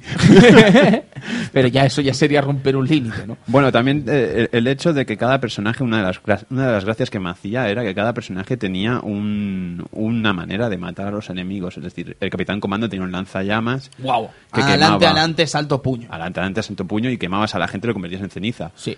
Estaba Eh, retarde de eso, ¿eh? Si sabías usarlo. El Totalmente. ninja los partía por la mitad. El niño los partía por la mitad y la momia Los los desafía. momificaba. los modificaba. Bueno, hacía Bueno, sí, los convertía en polvo. Sí, sí, sí, sí. Sí, de decir que también lo- los personajes tienen otro nombre en Japón, ¿vale? Mm. Que es Genneti en la momia, Mac the Knife sería Genneti, eh, Ginsu de Ninja sería Sho y Baby pues sería Hover, la versión japonesa. random. Como los zumos. sí, algo así, Sí, algo algo así. Es, eh, os fijáis también en los propios enemigos del juego y hay también para no parar, ¿eh? O sea, quiere decir los eh, final bosses del juego y hay para no parar. Eh, Sturman Jr., no sé si lo recordaréis, es el de la segunda pantalla. Sí, Eh, nos recuerda inevitablemente a Blanca y nos recuerda posteriormente a un personaje que veríamos también en Cadillacs and Dinosaurs, que está a punto de llegar aquí al Club Vintage en escasos minutos, eh, que también es similar a Blanca, ¿no? Pero ahora que estamos en la Yoyo Manía, Cristian y Edu, Uh, eh, creo que es inevitable ver al monster, lo que vendría a ser ese monstruo de color verde con una Con capucha azul delante y tres ojos rojos y no pensar en el ¿cómo se llamaba? No me acuerdo, pero un colega. Era un colega de Dio, un colega de Dio, sí, sí. sí, sí, era el Buddy, ¿no? Goody. Oh, no me acuerdo, pero es muy similar, es tan extrañamente similar que es imposible que no esté basado en él. Sí, y bueno, decir que eso, ¿no? Que los enemigos evidentemente está cada, cada fase tiene su enemigo, su boss final, ¿no? Son nueve, nueve, nueve stage, nueve pantallas, pues eso, empezando por, por el malo final de la primera, ¿no? Que es una, una especie de ciudad. Eh, qué, panta- qué pedazo de banda sonora, eh, por cierto. la, La, primera la canción, hemos, la primera que hemos escuchado ahora cuando hemos empezado a hablar de Capitán Comando, pues esa, que tiene una versión cantada en el propio disco oficial de la banda sonora de, de Capcom. eh, por Alf Laila. Eh, sí, efectivamente, los GSM, los que se llaman GSM, Mm. eh, en este caso el GSM5. Eh, pues eso, la primera pantalla que empezaremos en lo que parece una ciudad, un distrito comercial y con su enemigo final ese, ese tal Dolgo, o Dolg, como eh, que es este esta especie de punk, ¿no? Con esos pinchos, eh, esa cara pintada. Sí, etcétera, a darle etcétera. mandanga básicamente con el robot. Sí, con el robot verde que estará por aquí dando vueltas. Sí, sí, sí. Después en la etapa del museo pues tenemos al que hemos dicho ahora, Storm Junior, ¿no? Que pues bueno, está en una cueva. Sí. Es en la fase de la cueva donde encontramos los cavernícolas y etcétera. Es un poco belger, ¿eh? También este hombre. Sí, con el- te refieres con, la, con el Co- lanza, ¿no? Con el, con el lanzarpones un poco como el nombre de, de silla de ruedas del Final Fight. Va un poco esas, esas rutinas de ir lanzando flechas todo el rato que dices, de la tú. Mm. Después en la etapa 3, la stage 3, vamos a la, a la casa ninja Mm. Con esos ninjas que nos irán saltando por todos lados y contra el malo final que es este Yamato, ¿no? Este con la lanza, esta especie de kabuki. Es un rollo kabuki, Es ¿no? un rollo totalmente. kabuki con la, con la lanza, con el pelo rosa y con la cara pintada a darnos hachazos. Después tenemos la pantalla cuarta, que es la del, cir- la del circo, Sí. eh, donde también encontraremos, creo que es la primera vez que los encontramos, que son el robot rojo y el azul, el Ujú. lanzafuego y el lanzahielos. Efectivamente, que será contra el contra Monster, que es este que hemos contado, ¿no? Con los tres ojos y con la, con la cara tapada. Mm. Después vamos a la pantalla de Seawater, eh, Seaport, que es la de, si mal no recuerdo, la que llevamos haciendo como surf Sí, a lo Tortuga a, Ninja. los tortuga, a los Turtles, al, al juego de las tortugas. y Pero con- no tan aburrido. Eh, o al menos a mí no me parece tan aburrido. Yo creo que tienen arte para que no se haga pesado. es más Bueno. corta. Sí, es mucho más. corta. Y tiene un reto, que es el que mata más gana. Eso está muy bien. Efectivamente, que He con, dicho. con ese con ese doctor que, que se escapa, ese doctor Teawater, que ya lo veíamos, ya lo veíamos en, el escena- en el escenario anterior, que se piraba, Mm. pues aquí lo vamos persiguiendo. Eh, la sexta pantalla que es el Aquarium, que es- es, eh, ya de entrada es bizarro, ¿no? Que vemos eh, cómo entramos en esa cabeza de tiburón, como si nos metiéramos dentro de un tiburón. Y que sería el enemigo final, pues eh, el Storm, otra vez, y Drunk, ¿vale? Que es el compañero. Pues mira, si a uno era difícil, pues aquí tenemos dos. Sí. Mm. Eh, séptima pantalla, que es la base subterránea, que es muy rara, es todo muy colorido de rosa. Sí. En donde hay uno, un momento, creo que era en esta, no, o en la, o la siguiente, que hay un momento que es locura, empiezan a salir enemigos. Eh, juraría. Es en la siguiente. Que es en la siguiente, sí. Pues ¿Vale? ese- ese momento es locura. Es locura, pero mola mucho, ¿eh? Si te lo montas bien, es muy divertido. Pues eso, en esa séptima pantalla todo muy colorido, todo muy rosa y el enemigo final es Blood. Eh, es una especie de... Pues no sabría cómo decirlo, que tiene la rutina esta de las patadas, que va Sí. de lado a lado pegando patadas. Bastante espectacular. Yo, Eh, yo- yo le llamaría un rolento. que no se parecen nada, pero bueno. Eh, Stage, el- la pantalla 8, que es la que decimos, es la, la base espacial enemiga, Mm. con ese momento de locura entre enemigos que se abren compuertas y empiezan a salir a lo loco, con una canción espectacular y con un enemigo, pues el, el típico doppelganger. Eh, se dividen los personajes que hayan en pantalla Hmm. y se transforma en esos personajes. Típico porque es que, es típico. sale en todos los juegos, tío. Es que en Castlevania, por ejemplo, sale sin ir más Sí. lejos. Sí. Y básicamente es eso, una batalla contra ti mismo, ¿no? Contra Sí. los distintos personajes de, del eh, comando team. Sí, sí. Y, pues se dividen los que haya en pantalla o en otros. Creo que son cuatro, ¿eh? Son siempre, cuatro. Edu. Son cuatro Ahora me, me pillas, ¿eh? Pero yo diría que son cuatro siempre. O al menos jugando a tres, te sa- cuatro. Mm. Y ya la última pantalla en Calisto, pues eh, luchamos contra el malo final, eh, Scum Sight. Scum of Como sigue. Sight. La verdad es que es bastante interesante también el malo este, nos empieza a tirar bondas por todos lados y bueno, pues acabar con él básicamente. Ahí está, como se pueda, ¿eh? También, porque tela. Sí, pero Sí. ¿sabéis lo que pasa? Que yo creo que los beatemaps de Capcom, por norma general, siempre han sido bastante amigables a la hora de masterizarlos y a la hora de pasártelos con muchos créditos. Quiero decir, que te los puedes pasar con muchos créditos, sí, como cualquier juego del mundo, ¿no? Evidentemente. Pero creo que un Capitán Comando, bueno, creo no, el Capitán Comando os puedo garantizar que yo, sin saber jugar mucho en su momento, con 300 pelas estaba fundido el juego. ¿Sabes? Que son unos cuantos continuos, pero es que el Escumocide pues te pega unas buenas palizas que te deja tieso. Sí, sí, pero te quiero decir que, que no era excesivamente caro pasarse un juego de beat'em up de Capcom. Y Cadillacs and Dinosaurs, por ejemplo, es otro ejemplo de juego relativamente barato de pasar eh, y que es una experiencia realmente interesante a pesar de que continúes, ¿no? Y esto no, no son muchos juegos los que pueden decir esto, la verdad. No, la verdad es que no. En Final Fight pasaba lo mismo también. Si sabías jugar, mira. Mejor para ti. Mejor para ti, eso. No, no, claro, pero ¿me entendéis, no? Lo que quiero decir, que era Sí, sí, totalmente. un punto. Y este Capi, pues hasta cierto punto también era interesante, ¿no? A pesar de que es como Cide, pues fuera un poco complicado. ¿Quién es usted? Capitán Comando. Captain Comando, qué final, qué final. Qué final, por, por favor, qué Pagar final. 300 pesetas para ver ese final. como muchos otros, amigo Cristian, como ahí muchos está, otros. ahí está. Sí, sí, pues eso, también evidentemente como hemos dicho, pues hay varios ítems a los que podemos a los que podemos utilizar durante todo el juego, ¿no? Esos shuriken, esos shurikens, esos jame, el martillo, eh, la pistola, la pistola láser, el paralizador, las metralletas, Eh, bazooka, El bazooka, cómo mola. Sí. Y qué animación, ¿eh? Efectivamente. Qué animación al explotar Eh, el hongo. Eh, Es que se llama hongo eso. Evidentemente ya hemos comentado los mechas a los que nos podemos subir, ¿Mm? eh, pegar puñetazos, eh, fuego y hielo y bueno, pues los típicos también para, para recuperar vidas, ¿no? El pollo, los sándwiches, eh, el chocolate, el café, etcétera, etcétera. Lo que sí que y los, los y los típicos objetos para, para recuperar, para ganar puntos, eh, saxofón, guitarra, etcétera. Etcétera. Y donde eh, sobre todo destacamos que es el que más vale es una estatua de Hagas.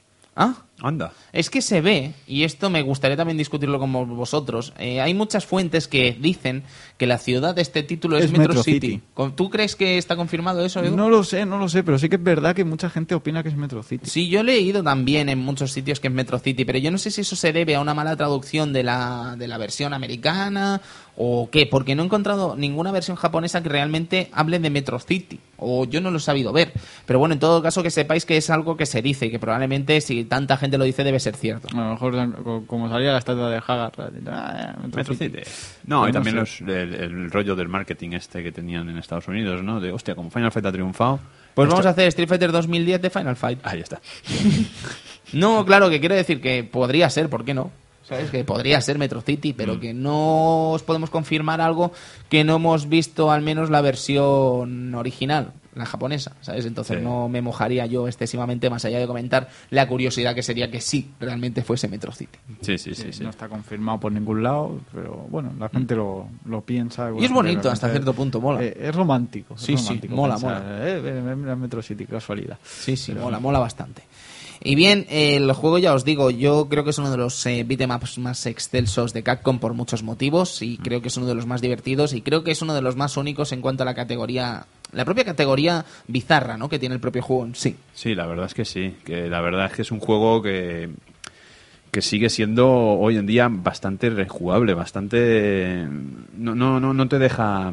O sea, te divierte, te sigue divirtiendo, no, no pasa el tiempo para él. Es algo extraño. Y al final, Edu, el otro día lo disfrutamos bastante. Sí. Es que jugar tres es, es locura, ¿eh?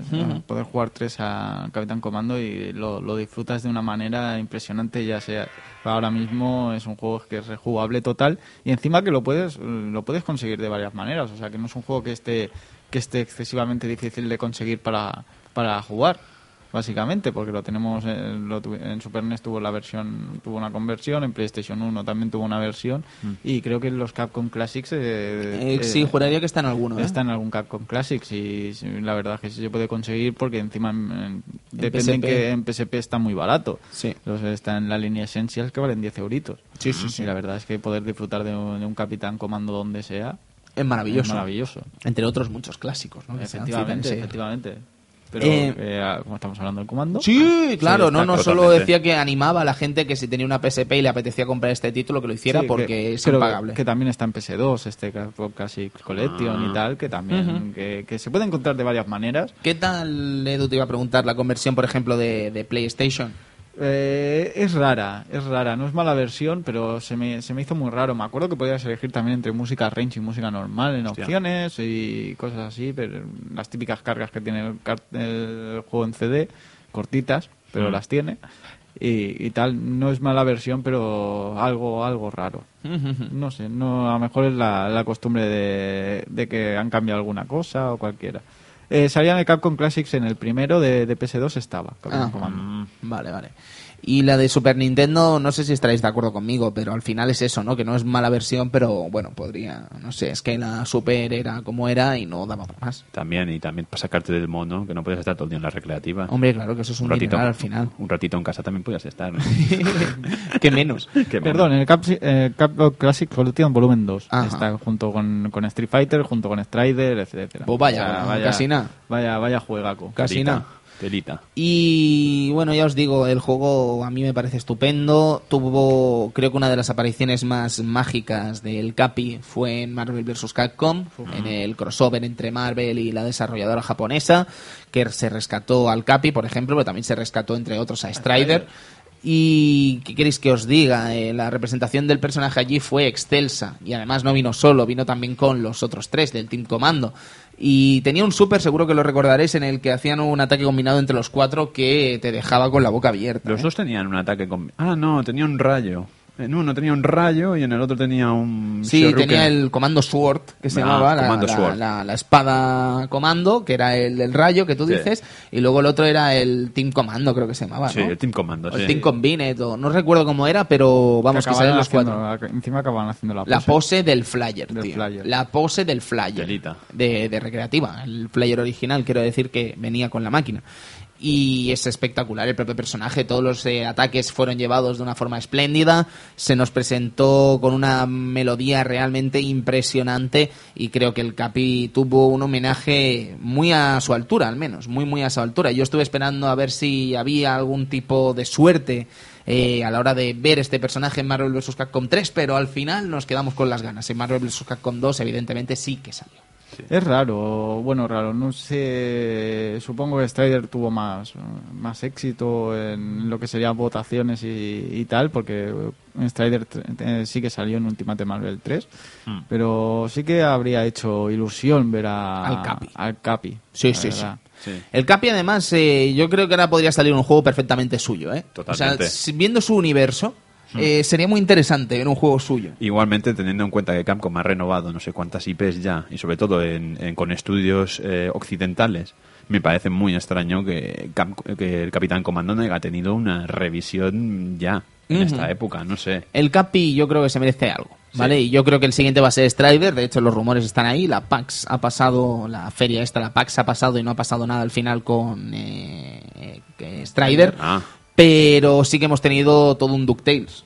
sí. ¿Sabes? Que se ha confirmado un DuckTales por Way Forward, que Way son la gente del Alien DDS, son la gente del Doble Dragon Neon. De Hora de Aventuras. Hora de Aventuras llegó. Sí. Eh, muchísimos juegos, muchísimos juegos interesantes y seguro que harán una buena faena con él. Y tiene muy buena pinta además el juego.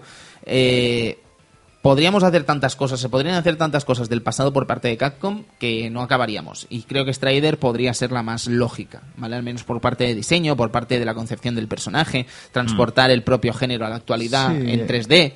Que- Yo creo que se podría. Mm, Striders no, no, es tan, no es complicado adaptarlo, de hecho incluso el propio juego pasa en un futuro un poco, un poco bizarro y extraño que no está muy no es muy diferente a lo que hemos visto en, en juegos actuales, o sea que yo creo que se podía adaptar más o menos a, a la época actual sin mucho sin mucho problema en ese caso. Sin duda, sin duda. Entonces, con este deseo casi que podemos pasar páginas y no se nos queda nada en el tintero del Capi. Mm, No, lo único es el, el final boss antes de entrar. Sí. La puerta. Sí, sí, que sí, yuyu, sí, sí. ¿no? Ese Jesucristo ahí. Sí, está como un, un Jesucristo Buda gordo, eh, sentado con tres damas. eh, no, no, no, pero me refiero al cuadro que hay al cuadro. final. El cuadro. El ah, cuadro ¿qué, te- era, qué era el cuadro? Ahora no me acuerdo. Eh, Ah, el Jesucristo Trospi, es verdad, es verdad. ¿Por qué? Esto es como el Doom cuando abrías que habían ritos satánicos, abrías salía O la el bicho. cabeza del Romero. o- Sí, aquí no, aquí abres un, un cuadro de Jesucristo y te aparece un alien. Sí, sí, es muy, es muy creepy también. Es que todo es bastante creepy, muy creepy en este este juego. juego. Sí, sí, sí, tiene cosas muy creepy. Pero por eso te digo que encajaría perfectamente en la actualidad un título así. ¿Sabes? Un título así gamberro, un título con elementos eh, polémicos, ¿no? Que tuviese este aire que tanto nos falta, ¿no? Últimamente. Sí, sí, sí. Yo, creo que sería muy Yo guay. me imagino al Capitán Comando haciendo chascarrillos. Rollo Sí. Duke Nukem, ¿sabes? Sí, pero más elegante. Más elegante, claro. Mucho más elegante. Porque es el Capi. Y porque sin él no existe Capcom, maldita sea. No, el Capi, anda que no Pues Capi. tampoco, ¿eh? El Capitán Comando, un tipo realmente estupendo, que tuvo un juego realmente increíble y que quedó ahí, desgraciadamente, de, quedó ahí. Porque Sí, pocas apariciones. Pero Namco en por Namco por Capcom. Capcom sale. Sale Capitán Comando, sale, sale Baby y sale también Shu.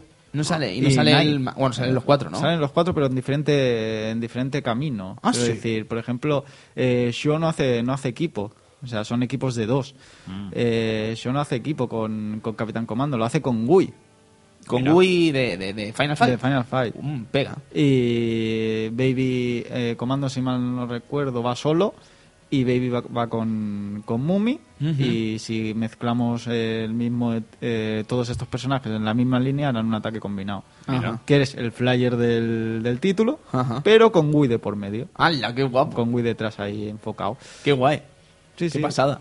No, Namco Cross Capcom también tenía, Namco tenía eh, mandanga, ¿eh? Namco Cross Capcom, la verdad es que es un juegaco y la verdad es que mete mucho guiño a, a esa, esa Capcom. eh, y hacía cosas raras, porque después te metía personajes que decías, ¿por qué este?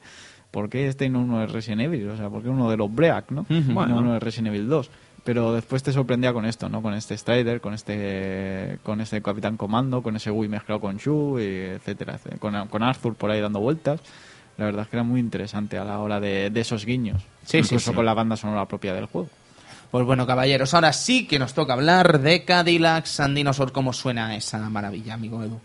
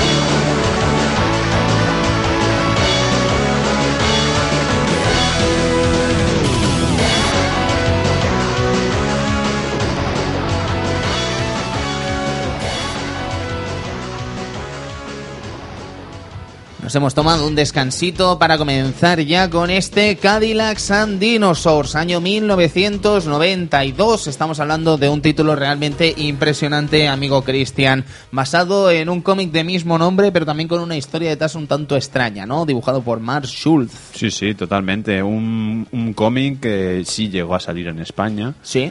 Eh, ahora no recuerdo. No Planeta recuerdo de Agostini. Planeta de Agostini, pero Sí. fue la reedición. Antes ya había salido en el 89 por una de Ah, estas. juraría que fue Norma, pero esto me estoy lanzando, ¿eh? Te estás lanzando, Me no estoy sé. lanzando. Es que tampoco entendemos mucho del cómic del 89, porque no era nuestra época tampoco. No, pero Ya, juraría que era. Norma, ¿eh? Yo a mí me suena haber oído batallitas de que era Norma, pero Pues Norma. no me mojo, no me mojo. Vale, pues no nos mojamos. Vale. Que me apareció con otro nombre, ¿no? Xenozoic.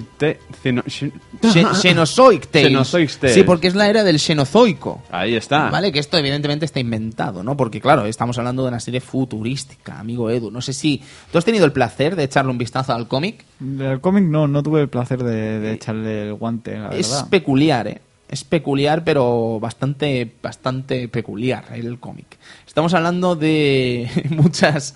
Lo que vendría a ser una especie de futuro en el que, Cristian, eh, ¿tienes una sinopsis a mano?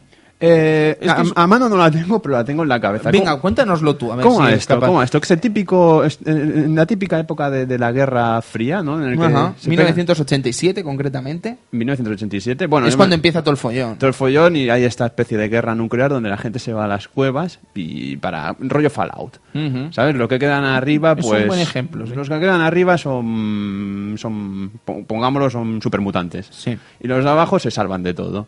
Pero cuando los de abajo van arriba, pues ven que todo está desolado, pero vuelve a haber dinosaurios. Sí, 450 años después de 1987. O sea, imagínate 450 años comiendo alubias. Sí, pues En el subsuelo. Claro, en el subsuelo. Pues te encuentras que de tantas alubias que has comido, pues parece ser que han vuelto los dinosaurios en la época xenozoica. ¡Maravilloso! es maravilloso. ¿Qué hacemos? Pues construimos Cadillacs. Claro, pues no, eso resulta que es eh, un tipo, que es nuestro queridísimo protagonista, que intenta traernos de nuevo lo que vendría a ser las artes de los humanos antes de que se fueran al carajo en el siglo XX. Ahí está, es una especie de arqueólogo friki Jack. eh, mecánico, Sí. Jack Turner Cadillac, Sí, ya Cadillac Turner. que inventa un combustible, porque ya no hay gasolina, inventa un combustible hecho a base de mierda de dinosaurio, de guano. Bueno, pero si te lo paras a pensar, no deja de ser un... Bueno, da igual, no entremos en esta No, discusión. no, sí. no, no.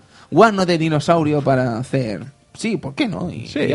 ¿Y por qué Cadillacs, Cristian? ¿Es por el coche en sí que es muy guay? Sí, no, es porque le gustaba al hombre el, el- el hecho de Cadillacs, pero la gracia es que más tarde, cuando se hizo la adaptación a la animación, sería ya en el año 1993. 1993, creo. Sí. un- seis meses después que el videojuego de Capcom, Ajá. eh, digamos que pasaron gracias a, a la licencia, bueno, gracias, supongo que pagando a General Motors, eh, se, se llamó más como...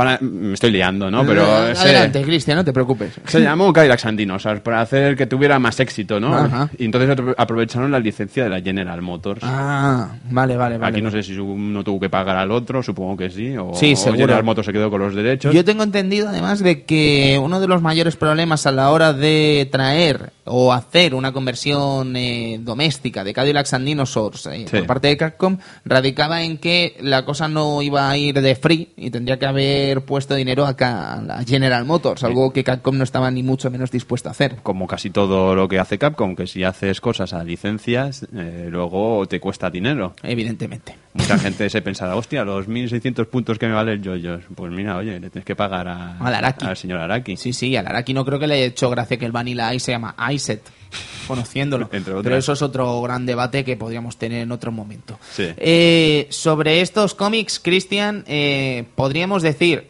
que tiene algo que ver con el propio videojuego, pero también podríamos decir que no tiene absolutamente nada que ver con el videojuego. Sí, o sea, es como que el mundo es el del videojuego, o sea, es el del cómic, pero a la hora de la verdad ni los personajes se parecen excesivamente a lo que vemos en el videojuego, ni son excesivamente el mismo personaje. No, no, porque salvando Jack Ternek y Hannah y la señorita Hannah, Hannah Dandy, que sí que serían, digamos, los protagonistas eh, del videojuego. Luego teníamos a Mustafa. Mustafa, que sin bigote, porque en el cómic tiene bigote. Y Dios bendiga a Mustafa. Y Dios bendiga a Mustafa. Dios bendiga a Mustafa. Mustafa Cairo. Mustafa Cairo. Mecánico. El mejor mecánico. De el todo. único que conocen. Ahí está. Claro, porque piensa que ser mecánico en, en la época xenozoica pues tenía su mérito, porque técnicamente ¿quién cojones iba a ser mecánico si no habían coches? Ahí está. Anda, eso es interesante. Pero algo, algo tendría que aprender del señor Jack Turner, ¿eh? Porque, Jack Cadillac Turner. Jack Cadillac guay. que tenía, tenía una mascota que aquí no sale. Era un dinosaurio, una- un ayosaurio. Un ayosaurio. Si mal no recuerdo, se llamaba Hércules o algo así. O, bueno, o Ulises o alguna cosilla de estas. Alguien Nombre griego. mitológico. Alguien griego. Alguien griego. Y la verdad es que sí, que aquí aparecería, digamos, mm, supongo que como personaje, como dinosaurio que le revientas a hostias y se vuelve de los buenos. Ujú, probablemente. Bueno, que es primero rojo y luego se vuelve verde. Es el Sí, que tiene que problemas. ¿Alguien nos puede explicar eso? Mm, Alguien que sepa de dinosaurios nos puede explicar eso, no tiene ningún sentido. A lo mejor es Nah, que- Evidentemente era una cosa que era para que supiésemos si eran buenos o eran malos. Eh, Rojo, uh, agresivo, verde, oh, Oh, bueno, es bueno. A lo Es mejor- como los coches. A lo mejor es cosa de la pigmentación y de la genética. Si a puñetazos lo vuelves verde, ¿no? Por eso se piran. Esa es otra, porque a puñetazos hace bueno. Debería cogerte más manía aún, ¿no? Sí, ¿no? Es un teoría. poco, no sé, son, son, podríamos decir que son dinosaurios un poco extraños, ¿no? Pero bueno, da igual, eso es- podríamos estar horas también hablando del comportamiento de los Y sin dinosaurios. llegar a ningún... Sin llegar a Ah, ninguna conclusión óptima. conclusión. Sin llegar a ninguna conclusión óptima, exactamente, Edu. Bueno, también hemos obviado al, al cachudo del juego, ¿no? Mes Obradovic. Mes Dios lo bendiga. Porque mira, te voy a explicar, amigo Cristian. Yo, eh, Mes me pasó un poco como Max en Streets of Rage 2. ¿vale? Vaya. Yo era como que me daba igual. De pequeño era el gordo y punto. ¿Sabes? No me gustaba ese personaje. ¿Sabes? No le veía ningún tipo de interés. A mí me molaba el prota, porque prota mola. Hmm. Pero se ha convertido en mi personaje ahora. Sí. Se ha convertido en mi personaje. Porque Obradovic es increíble, tío. ¿Tú, tú has visto el, el ataque este que es eh, salto y puño? ¿Vale? Que Uh. pega con el antebrazo un puñetazo que la fuerza del propio antebrazo, la fuerza cinética del antebrazo le hace ir a velocidad extrema hacia la pantalla, hacia la, la derecha de la pantalla. Revienta todo lo que pilla. y ¿eh? revienta todo lo que pilla, evidentemente. Madre mía, quita unas barras, sí, sí. El, el golpe este es brutal. Brutal. Vaya butifarra un- tiene como brazo este Sí, hombre. sí, sí, es un Ni- personajazo. Ni Terry Bogard. Entonces llegas al cómic esperando ver algo interesante de Mes Obradovic y te das cuenta que es, oh, eh, me han hecho un Jojo's Bizarre Adventure, sale cuatro páginas y muere. ¿Sabes? Vaya. y encima no era de los buenos. Y no era de los buenos. Da igual, aquí sí, es Capcom, hace lo que quiere. Es, eh, bueno, eh, había que meter a alguien y metieron al bueno de Mes Obradovic. Ahí está. Y yo se lo agradezco tú. Totalmente, ¿Sabes? Pero no, totalmente. fue un poco decepcionante, Cristian, el retomar el cómic que nos lo han dejado, por suerte, porque mira que ha costado Sí. encontrarlo. Y ha sido un tanto decepcionante eh, ver que no tiene prácticamente nada que ver con, con Cadillacs, ¿no? Yo esperaba que tuviese algo que ver y no tenía nada, nada, nada que ver. No, no, la verdad es que es un cómic que, bueno, que mm, personalmente tampoco lo considero un, un gran cómic aquí ya, Ya, a yo, gustos personales. yo no soy un experto, ¿eh? pero No. no. sé, si os soy sincero, me ha decepcionado. Sí. ¿sabes? Quizás también había que leerlo en su momento, o yo qué sé, pero no sé, no me ha acabado de gustar, ¿no? Pero bueno, también teníamos el hecho de que había una, una- una adaptación para la animación que sí que pudimos disfrutar aquí, al menos en Cataluña. Y si mal no me acuerdo, en el Canal Plus de- de- llegaron a hacer algún capítulo. Juraría que sí, ¿eh? que salió en Canal Plus. ¿Entera? Yo es que no entera te- no, lo sé, porque no la vi ni entera en castellano, o sea, en catalán, o sea, que imagínate. No, tampoco me gustaba la serie. ¿No te gustaba? No, y la quise ver porque precisamente el juego era puro amor. Lo amaba este juego, pero no, no, no me gustó nada. Vaya, no sé, a mí la serie sí que me llegó a gustar, pero también era muy radical y muy diferente a lo que he podido leer más tarde en el cómic.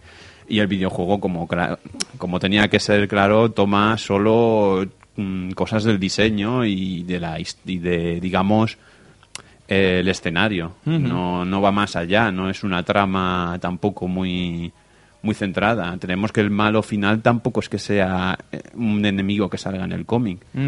Es una cosa, que un, un capítulo del cómic, no tiene más. Sí, sí, sí, sí. Es una adaptación libre. Es una adaptación muy libre, pero bueno, que se adapta perfectamente al propio videojuego porque funciona perfectamente. Totalmente. Edu, eh, ¿a ti qué te parece este Cadillacs también, no? De los mejores, ¿no? De, De CPS1. De CPS1. Eh, mantiene un gran nivel, la verdad es que es un, es un juego, es lo que decíamos, ¿no? Que cada uno de, de estos juegos de CPS1 tenía, tenía su encanto, ¿no? Y su identidad.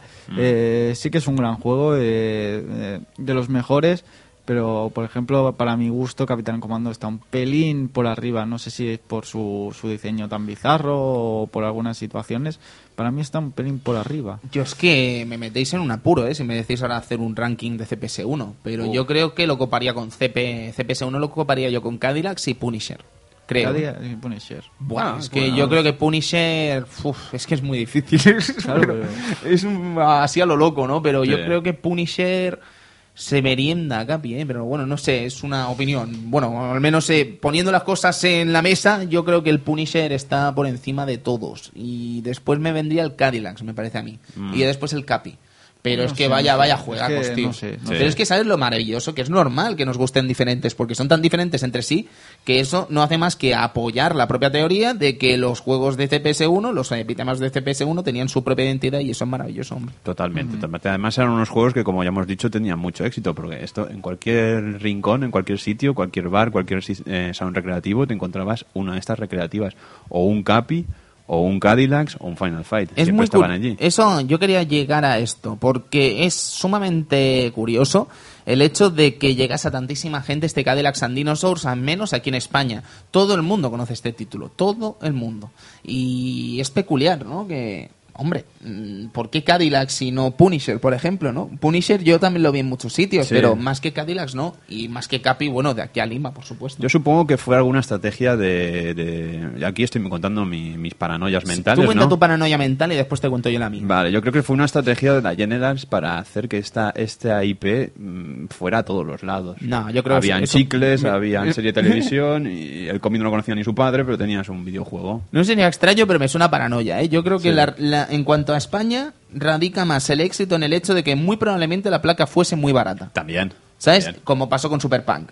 Yo creo que ahí está la clave de, de- de- de esta historia, ¿eh? al menos en el caso de España, no sé fuera de allí. Era barata y generaba mucho dinero. Y probablemente estuviese muy pirateada también. Ah, eso ya. probablemente. Eso, lo- claro. Aquí es me he que- lanzado un poco al vacío, Sí, eh, ahí pero- habría que mirar, pero puede haber, podría haber Boldex, la verdad. Bueno, CPS1 había muchos Boldex, sí, sí, evidentemente. de hecho la, la salida de CPS2 fue básicamente por, por estos Te temas confirmo que hay. Boldex, ¿eh? Hay Boldex, Eh, ¿verdad? Sí, sí, por supuesto que hay Boldex, sí. Mm. Entonces, eh, esto también podría ser un punto muy a favor a la hora de traernos estos juegos a nuestro mercado. El hecho de que eh, existiesen eh, distintas copias pirata de Cadillacs and Dinosaurs que evidentemente bajaba el precio de forma radical en cuanto a la diferencia de una CPS1 con Qsound normal. Efectivamente. Eh, entrando en materia del juego, pues mira, ocho pantallitas, ¿no? Eh, Mira. eh, la verdad eran curiosas, ¿no? Entrando por esa, esa ciudad, después con los dinosaurios, la pantalla típica del coche, Mm. ¿Vale? Eh, la que conducimos el coche. La verdad es que muy poco... El juego se llama Cadillacs, pero muy poco. Pero los Cadillacs aparecen muy poco. Y si te sorprendería saber, amigo Edu, que el cómic se llama. Bueno, el, Cadillac- el cómic es Cadillacs and Dinosaurs. Y al principio hay muy poco dinosaurio y después hay muy poco Cadillac. es muy curioso. De es- propósito. Está totalmente desproporcionado el concepto Cadillacs y dinosaurios en el cómic.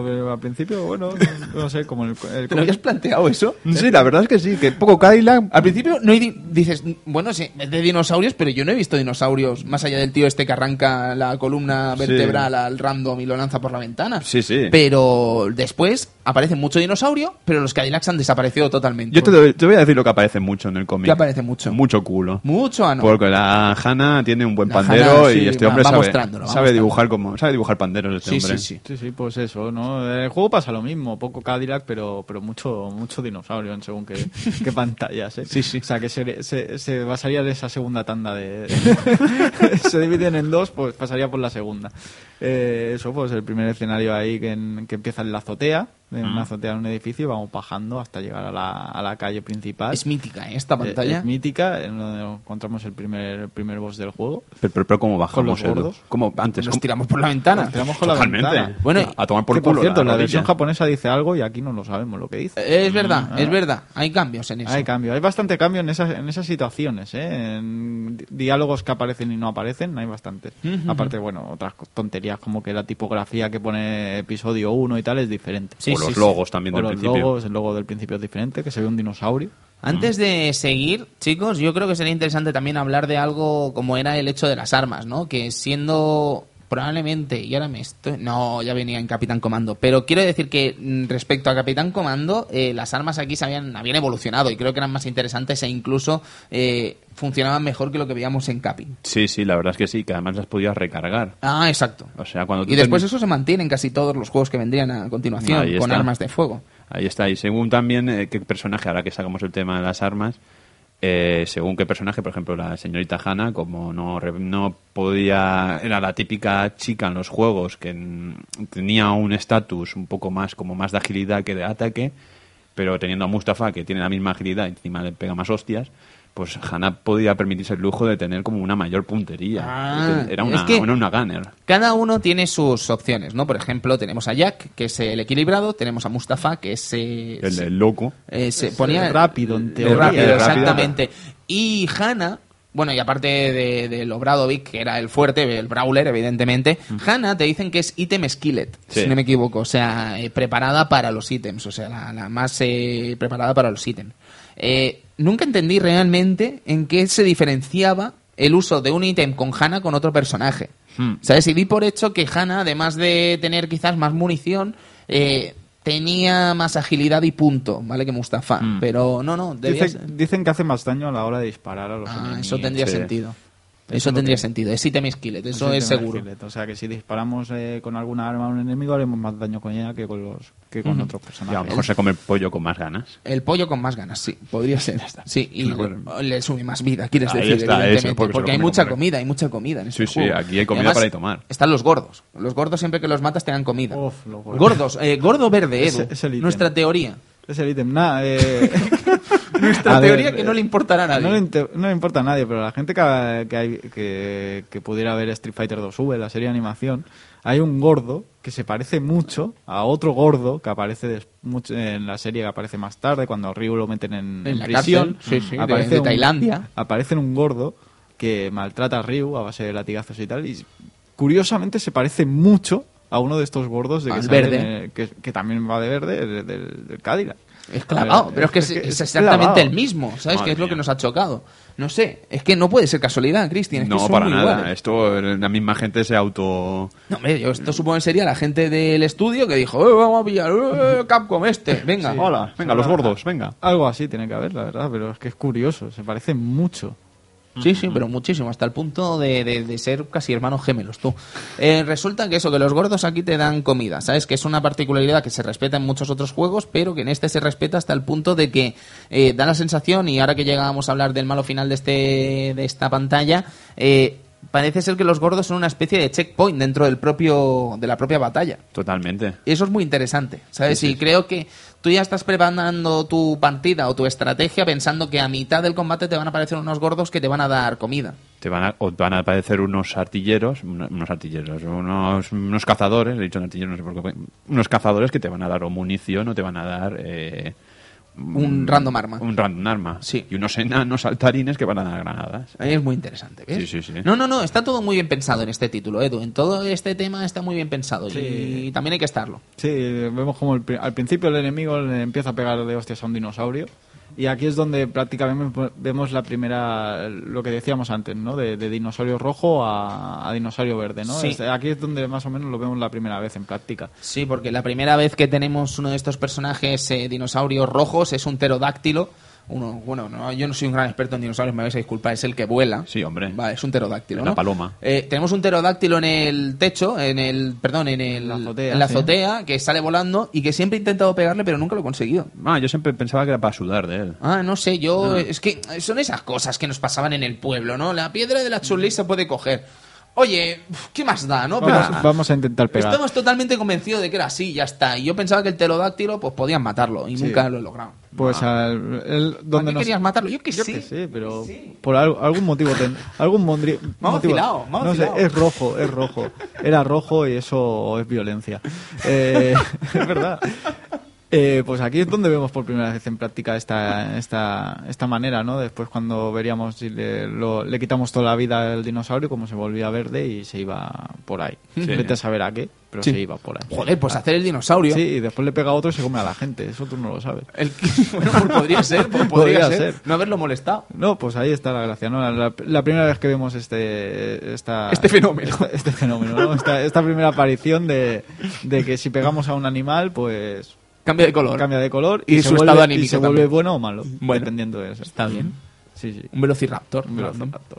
Eh, segundo, el segundo escenario, la- el típico bosque de, de- el típico bosque donde No, no hay bosque barra selva, lo que sea, que tenga árboles tapando parte del escenario que debajo de su copa no tenga un ítem. No existe. No existe. O sea, es una norma básica de cualquier beatmap. Está en la norma de te pego y te caes al agua o te caes en el ascensor, que por cierto, en Capi Comando no hay ascensor. Wow. Eso Capcom se lo pasa un poco por la punta Bueno, del... pero es que aquí la- el ascensor que hay tampoco Aquí hay ascensor, pero no mola. no mola porque no tiras a nadie, es No, un poco no, no, no, no, no. descafeinado. Pero Sí, bueno, sí. hay ascensor. Hay ascensor, quieras que no. Pero quería decir eso, que si está debajo de la copa, siempre hay algo debajo de la copa. Ves mirando porque siempre te encuentras algo. Y eso pasaba en Strips of Rage, pasaba aquí en Cadillacs and Dinosaurs y pasa en otros miles de juegos en los que te están tapando cosas en el escenario. Y Lo, lo gracioso de esta pantalla también es que pasamos por un pantano. Sí, ¡Hola, cómo mola! Y en este pantano, cuando se te cae un ítem, Hace sale- un boquete. salen burbujitas. Sí, sí, sí, sí. sí. Como indi- indicándote que esa pieza de munición o esa granada está viva. Sí, o que burbujita.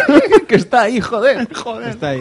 Eh, también es donde encontramos a otros dinosaurios que están durmiendo tranquilamente. Un tiranosaurio, amigo. Efectivamente. Y vienen los gordos. Y vienen los gordos y los gordos vienen con intención de despertarlos. Y pirarse. Sí, sí. Y Y, bueno, la, y la primera vez no lo sabes. la primera vez no lo Yo sabes. creo, yo creo que tengo el honor, y creo que vosotros también, ten- tengo el honor de saber que no he despertado al dinosaurio ese durante 20 años de mi vida, ¿sabes? Y tengo 27, entonces...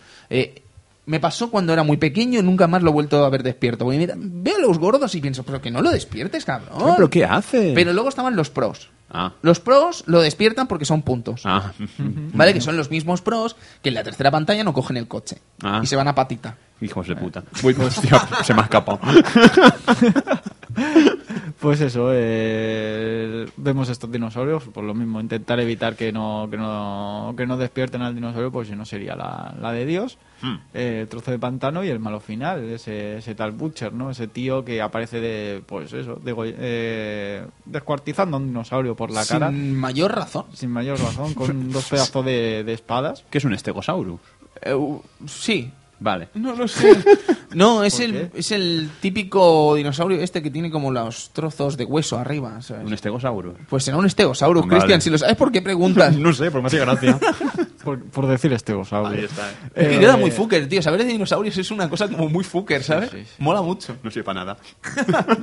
Pues eso, que este, este Butcher, ¿no? Este enemigo gordo con las dos, dos espadas que pues nos intentará cortar. Eh, bueno, podemos quitarle las espadas y cogerlas nosotros y dar para el pelo, etcétera, etcétera. Eh, un enemigo un poco... No es muy difícil tampoco, pero es un poco toca pelotas, ¿eh? Yo voy a decir que me recuerda mucho a Sí. Sodom. A Sodom por el hecho de que le, le, le quita las dos katanas y el cabrón es más difícil que cuando las tiene. No estoy de acuerdo. Ah. No estoy de acuerdo. Es más fácil que Sodom en ese, en ese Ah, aspecto. vale, vale, si bueno, le quitas las espadas, le puedes unear, pero a base de bien, ¿eh? Pero cuando te arreas el puñetazo, ese, ese Falcon Punch de me- sí, el Falcon Punch ese tiene mandanga. Pero yo creo que lo difícil de este pavo no es el hecho de que se ha quedado sin armas, sino que es el hecho de toda la gente que hay alrededor de él. También, Porque parece sí. una orgía eso. Sus sus colegas. De tíos, claro, pero una orgía al fin y al cabo. Ese es un detalle que me gustaría echar un hincapié porque ¿Orgía de tíos? orgía de tíos, aquí no hay ninguna mujer, salvando a Hanna. Anda, la hostia, es verdad, no hay ninguna tía. En, en, en, en la aeroxenozoica solo había una tía. Estaba muy buena, pero solo había una tía. Pero planteate que la norma básica del beatmap de mujer que aparece en cualquier beatmap tiene que parecer una prostituta no se aplica en este título. En este título no, en este título es Anda, posapocalíptico. Ahí está. Qué curioso. No, no, no, no me lo he planteado. Mira Sí, que llevamos años curioso. jugando a este título. eh. Pues mira, ahí tenemos otro No hay mujeres. No hay mujeres. Qué curioso. Es raro. Eh, tercera pantalla, la pantalla del Cadillac. Bien, eh, Eh, leyendas urbanas. Leyendas, bueno, leyendas urbanas. Está la, pasando en la pantalla sin llamar al, al Cadillac en sí. Se puede. Se puede. Muy difícil, muy difícil, ¿vale? Porque, bueno, a ver, si tienes créditos ilimitados, evidentemente está mamado. Pero si tienes que hacerlo con una vida, tiene su mandanga. Porque todos esos bichos que ves con el Cadillac, evidentemente hay que matarlos. La pantalla es más larga que Satanás. Sí, y además tenemos en cuenta el factor tiempo en estos Y el juegos. factor tiempo, que es lo más difícil de todo. Sí, ¿vale? que el, no- no te da tiempo El reloj cuenta muchísimo y es muy difícil pasarse esta pantalla eh, sin que se te acabe el tiempo. Mm. Eso es lo más complicado. Y la otra leyenda urbana es, ¿me puedo pasar esta pantalla solo con el Cadillac? Y la respuesta es sí, Sí, se puede. Pues Totalmente. El enemigo final aparecerá un enemigo con, con una moto, conduciendo una moto y nos empezará a tirar granadas, etcétera Y lo podemos matar, pues eso, pegándole golpes con el Cadillac. Y, pero si nos destroza el Cadillac, pues tendremos que luchar uno contra uno a él él con la, con la moto y nosotros, pues, a pegarle patadas voladoras o lo que sea. Sí, con Mustafa es fácil, con Mustafa es fácil. Como Hombre. Mustafa es fácil. Con Mustafa es un placer. Es un hombre que es capaz de pegar tres hits con una empatada voladora. El hijo puta. No veas. Hostia, yo me estoy, me estoy repitiendo. ¿eh? con Bueno, solo han sido dos. Vale. No que no haya más y ya está. Vale. Estábamos Pues sí. comentando eso, que el enemigo este es eh, relativamente fácil, pero que además lo interesante era eso, ¿no? Que sí, que se podía matar con el Cadillac. Pero tenías que amaestrar bastante ese el, enemigo se llama Hawk. Hawk. Y eso, pues, es eh, con el motorista y que tenemos que ir, pues, esas dos posibilidades, ¿no? Ir andando tranquilamente para conseguir puntos, pero es más difícil, o Hmm. conseguir el coche y llegar más fácilmente al enemigo y después matar al enemigo sin- con el coche o sin él. Ahí está. Después vamos a lo que sería, lo que se llama el garaje de, de Jack. Ujú. Eh, Que está ocupado. Que está ocupado. Han Entramos, venido ocupas. entramos ahí con el Cadillac ahí a romperlo todo y a... Y nos despedimos del Cadillac. Efectivamente, ya no volvemos Adiós, a Cadillac. Hasta el ending. Sí, efectivamente, pues eh, vaya vaya vaya garaje que tiene, ¿no? En realidad. Es gigante. Porque parece una, una fábrica enorme, básicamente. Debe estar montado en el dólar, ¿eh? Porque lo que tenemos al final, cuando vamos a luchar con este enemigo, que a mí me recuerda inevitablemente a Rolento. Eh, tiene magma, ¿eh? Sí, el- ¿Vale? el- Eso no lo puede tener cualquiera. ¿no? Slice, ese es el, En un el mecánico. enemigo se llama Slice. Y sí, pues a lo mejor es un rollo así como Iron Man, ¿no? El tío eh, tiene ahí de todo. Sí, pero es la era xenozoica con todo lo Sí, que yo sí, conlleva. Yo- también, yo- también respeta, Cristian, si te Sí. fijas, el hecho de que el garaje está en una especie de isla. Eh, Y en el- los cómics vemos que Jack vive lejos, ¿vale? Vive Sí. en lo que parece también una especie de isla. Está fuera de la comunidad, fuera de, de- Exactamente. de la tribu. Sí, sí, ves que tiene detallitos así que molan. Que parece que, te que se hayan leído el primer número y hayan dicho, vale, vamos a tirar de ahí. Sí, algo, algo han hecho, ¿sabes? Pero a la hora de la verdad, pues no tiene absolutamente nada que ver. Mm. Yo destacaría el hecho en esta pantalla, un hecho muy gracioso que siempre me ha hecho gracia durante toda mi vida, que es una moneda en el suelo, te agachas y te vienen cuatro gordos. es mágico. Ves una moneda en el suelo, dices, no puede fallar nada. Esta moneda es para mí. ¡Pam! Cuatro gordos por los dos lados. Sí, sí, sí, porque Eh. lo que no hemos comentado de los gordos es que para lo gordos que son, vaya movimiento de acometida tienen, Madre ¿sabes? mía. Que vienen haciendo un sprint que te Vienen revientan. corriendo ahí desde Sí, la sí. otra punta del escenario. No, pero es un ataque que tiene su qué, ¿eh? Es difícil. Si no lo ves, si no sabes que van a salir, te los comes al final, porque Pero- encima van en manada. Sí, sí, sí, sí. sí. ¿Sabes? Menos mal, eso que, un buffet libre. menos mal que luego sueltan los donuts. Eso sí, eso sí.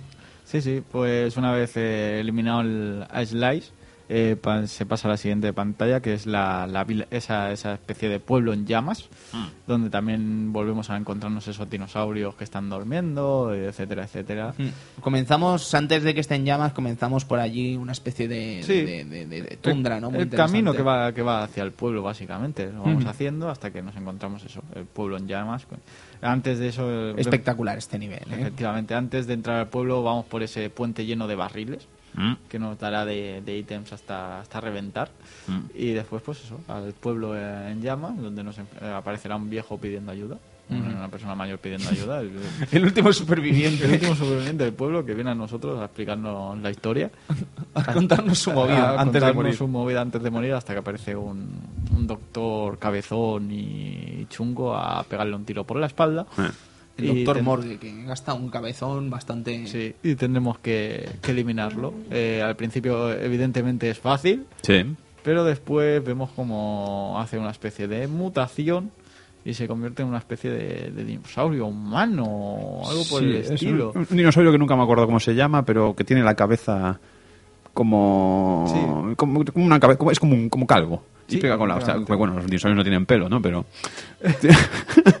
pero es- Se me hace raro verme un dinosaurio con pelo. ¿eh? sí, pero bueno, es un dinosaurio calvo. Sí, sí. Eh, lo bueno de este, de este enemigo, bueno, lo que me hace mucha gracia es que tiene un ataque que va soltando ítems para arriba y los va pegando, como, va como tirando piedras. O sea, va tirando una piedra para arriba y tal como la pega, le mete un culetazo y te lo tira. Pam, pam, pam. Ya sean piedras, ya sea todo lo que pille, cuchillos, y tú los puedes parar y lanzárselos a él. Es una cosa muy rara, no sé. Sí, la verdad es que es un, un personaje un poco, un malo un poco curioso eh, en ese aspecto. Después la siguiente pantalla que sería la otra otra jungla. Hmm. Eh, si antes hemos ido por un bosque, ahora iremos por una jungla y una especie de, de minas. Eh, eh, curiosos escenarios, otra vez con el tema rollo pantano y una mano de dinosaurio, un pie de dinosaurio que nos intentará aplastar durante toda la, la pantalla. Un pie de dinosaurio y un, di- un dinosaurio muy feliz, por cierto, ¿eh? Un dinosaurio muy feliz. Porque luego se le ve en el charco y se le ve contentillo de haberte pisado y haberte quitado unas cuantas vidas. Juraría que era verde, ¿no? Sí, era verde era, Hombre, no, estaba no era rojo. ¿sabes? No era malo. No era malo, pero te intentaba aplastar. Pero estaba contento. A ver, Edu, ¿y cuántas hormigas matas tú, tío? Pero no están rojas. O son hormigas No, rojas. tú eres el rojo en ese momento. Yo no soy rojo. Bueno, da igual. Destacar de esta pantalla también, es que a mí me gustan esos detalles enfermizos. No, es, el hecho, es el hecho de esa barbacoa que se están haciendo con un huevo de dinosaurio abierto. Maravilloso. Es chungo, chungo. Espectacular. Eh, como ya hemos dicho, el enemigo anterior era un mutante. Sí. Eh, pues a, a partir de aquí ya van apareciendo más mutantes. eh, entre ellos ese que se parece irremediablemente a Blanca, ¿no? Sí. Que es rojo y con los pantalones cortados. eh, es que, vamos, pelo rojo, eh, verde, pantalones cortados. Es blanca. Es blanca pero con cola. Incluso tiene un salto patada que es igualico. ¿eh? A ver, bueno, tengamos en cuenta que Blanca es suyo, entonces si quieren usar a Bluch, pues están en su derecho, maldita sea. Ya, Sí, pero no deben sé. ser primos de pero, Jimmy. Pero tú has visto la, la imagen que sale cuando le pegas en la barrita? Es él. Sí, es sí, sí, blanca. sí, sí. Sí, sí, O sea, sí. No hay más. Sí, Eh, sí. Cabe decir que aquí como detalle, en el cómic sí que hay unos personajes que no son iguales, pero son unos personajes que son medio dinosaurios y con los que Jack se comunica. Pero es que son buenos, no son malos, no vienen a comer. La gente se piensa que son malos, pero son buenos. Bueno, la era no, xenozoica. sí, no, no tienen nada que ver con este personaje, pero son verdes y parecen dinosaurios.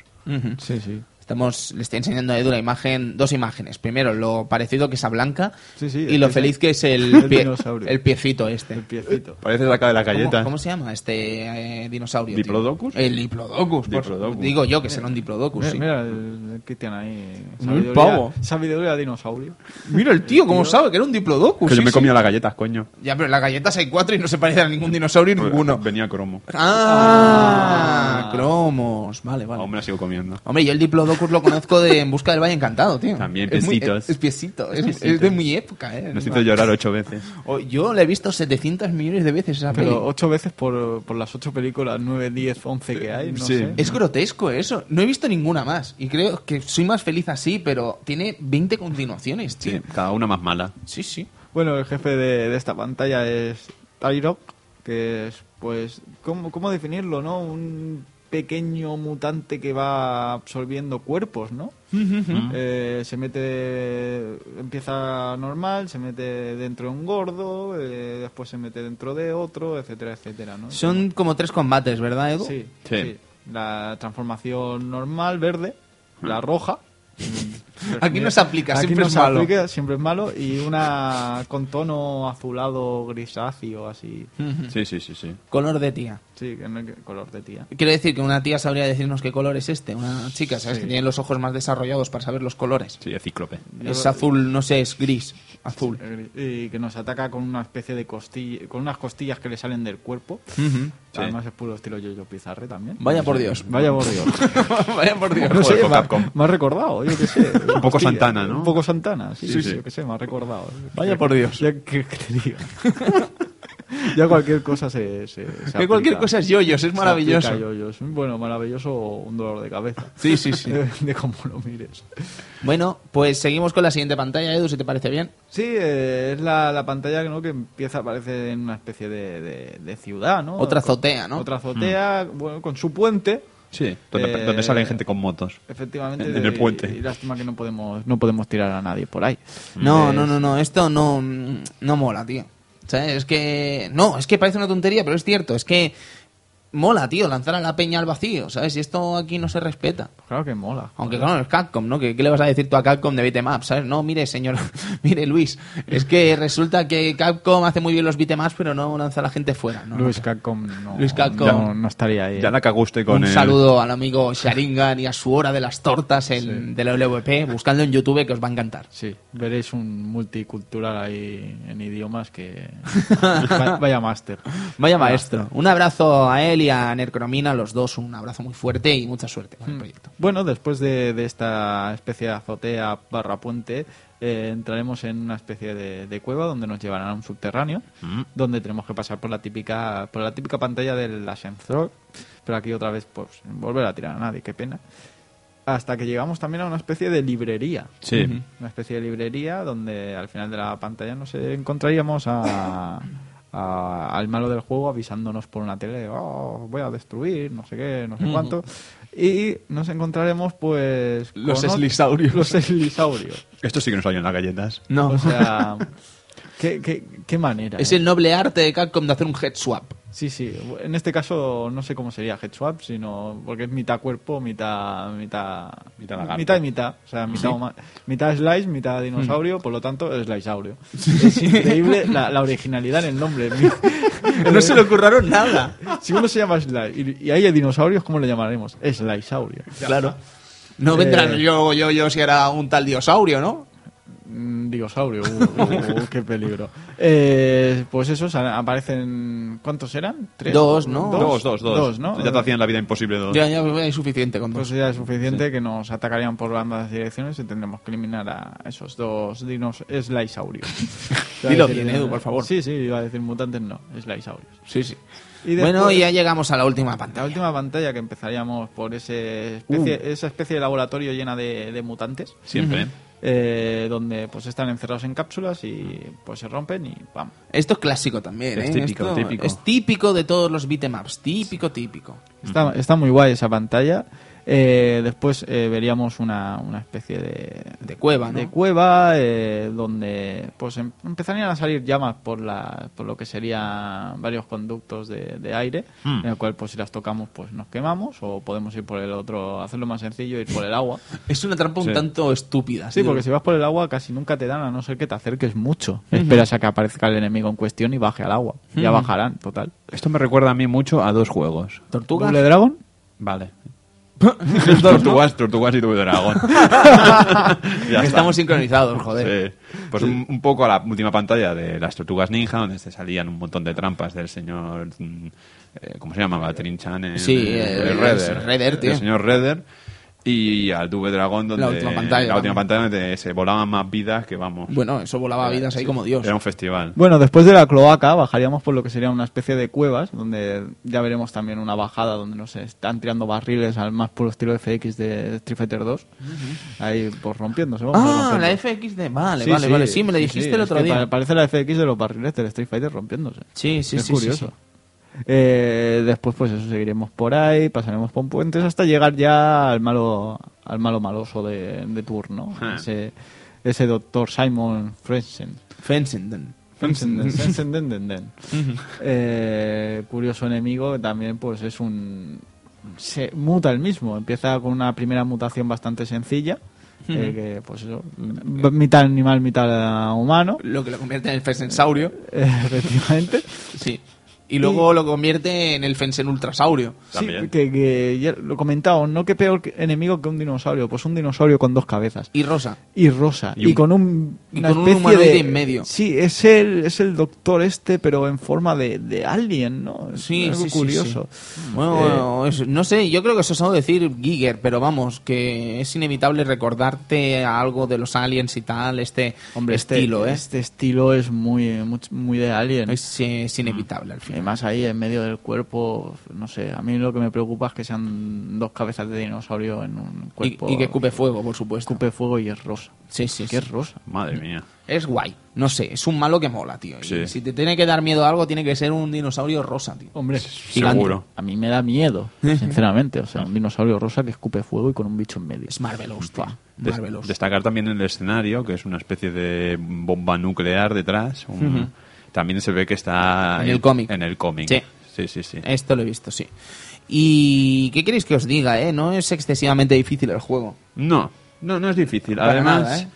el hecho, un- una cosa que no hemos dicho es el hecho de que cuando te matan un continúe, empiezas con un bazooka. Ah, correcto. Son cuatro correcto. tiracos que, vale, no hacen gran cosa, pero si los tienes contra un boss, algo le quitan. Sí, y además, eh, más allá de eso, Cristian, es que es una bomba de humo es perfecta, ¿sabes? Es el típico ataque este que haces eh, que te consume vida, Sí. eh, que te aparta a los enemigos, ¿sabes? Te salva el día. Sí, sí, la verdad que te ataques. salva el día.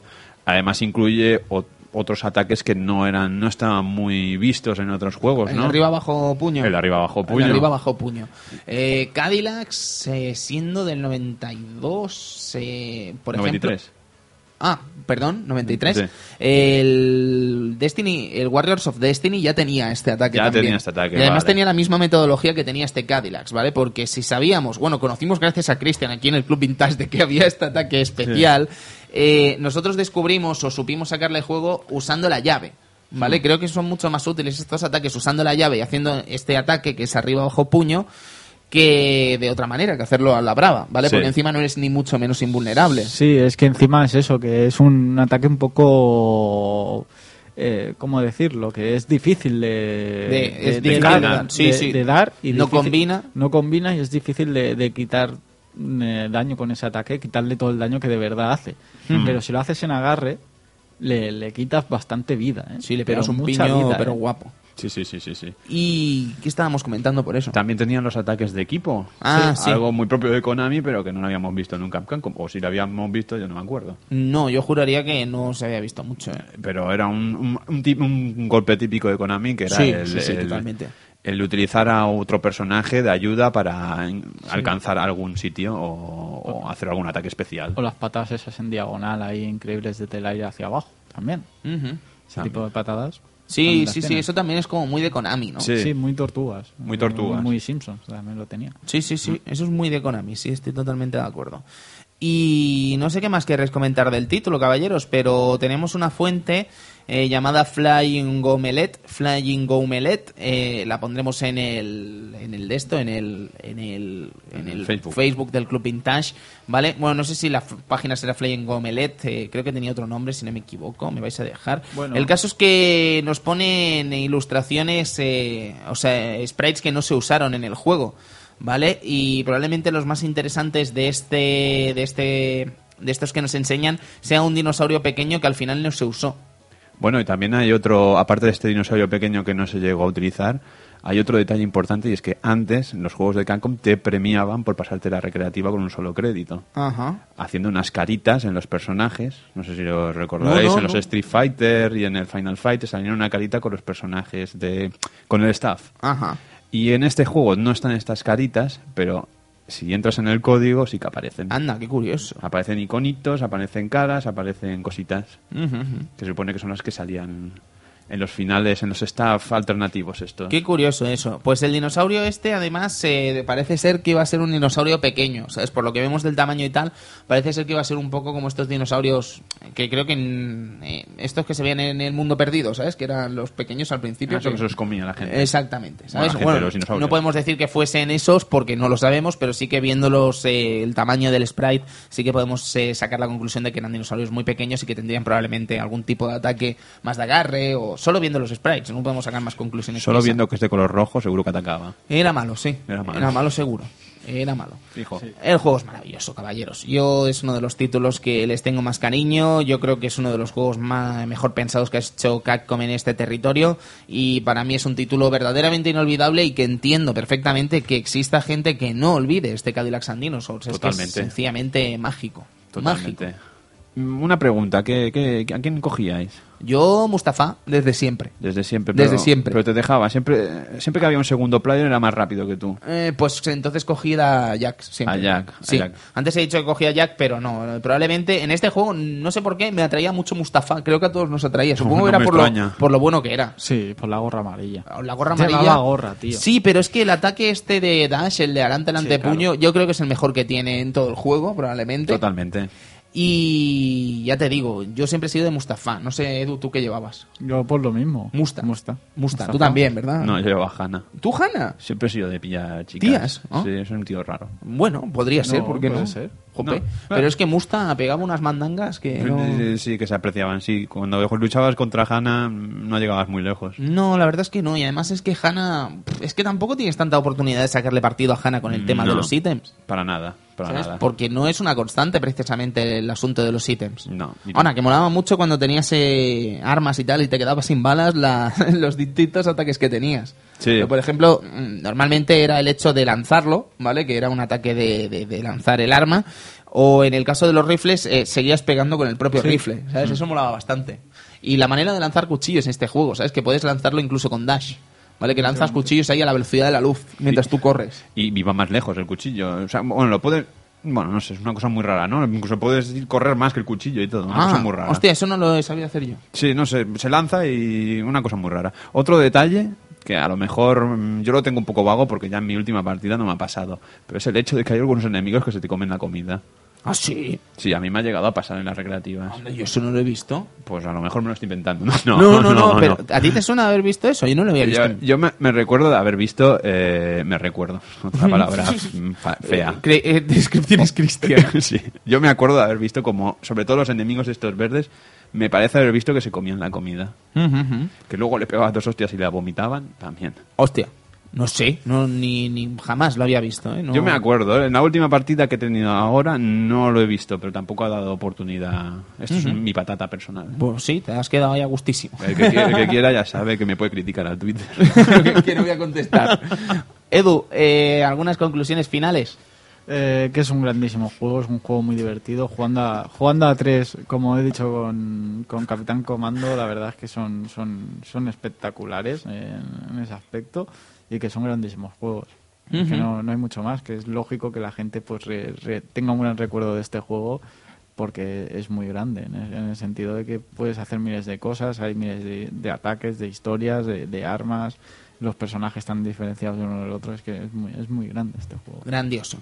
Bien, pues eh, yo es que no tengo mucho más que decir. Es uno de los juegos más míticos que he jugado jamás, a los que más cariño he pillado, accesible en muchos sentidos y divertido hasta, hasta, hasta acabar rendido. Es que es un juego realmente maravilloso y que no me extraña, como bien decía Edu, que haya quedado ahí en el recuerdo. Una de las cosas, antes de que acabemos, acabo de ver el título japonés del juego. Sí. Que no lo había visto nunca, cómo se llamaba en japonés, quiero decir. Y se llama Cadillacs Kyoryu, que es eh, dinosaurio, Shinseki, ¿vale? Que vendrían a ser los dinosaurios del nuevo siglo. Toma. ¿Vale? Y Shinseki a mí me recuerda, evidentemente, a Evangelion, como no podía ser de otra manera. Pero eso es otra larga discusión que tendremos un día aquí en el Club Vintage, o no. En fin. Que nos vamos, que vamos a escuchar que tenemos durante las próximas semanas con un último juego que creo que es una auténtica bomba. Así que veamos qué tenemos.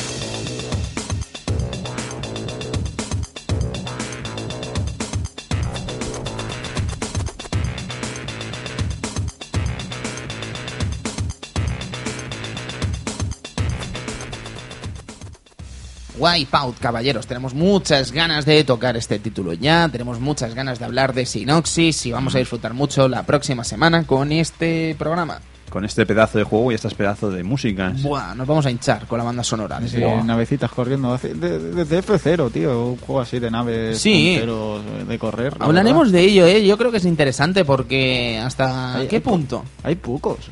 hasta qué punto hubo inspiración, ¿no? Pues yo creo que bastante, ¿no? No, porque yo creo que sí, O algo sea, tuvo que haber. Es que, a ver, el sistema de naves y tal, lo único que con disparos. este Experimentaremos, experimentaremos e intentaremos buscar, porque yo creo que Wipeout, si buscamos bien en sus entresijos, algo de Nintendo debe tener, ¿vale? Porque el concepto Mario Kart es indiscutible que está ahí, y el concepto F0 es indiscutible que también está ahí. Mm, Veremos a ver si podemos discutirlo o no. La semana que viene tendremos largo y tendido para hablar de ese asunto. Investigaremos.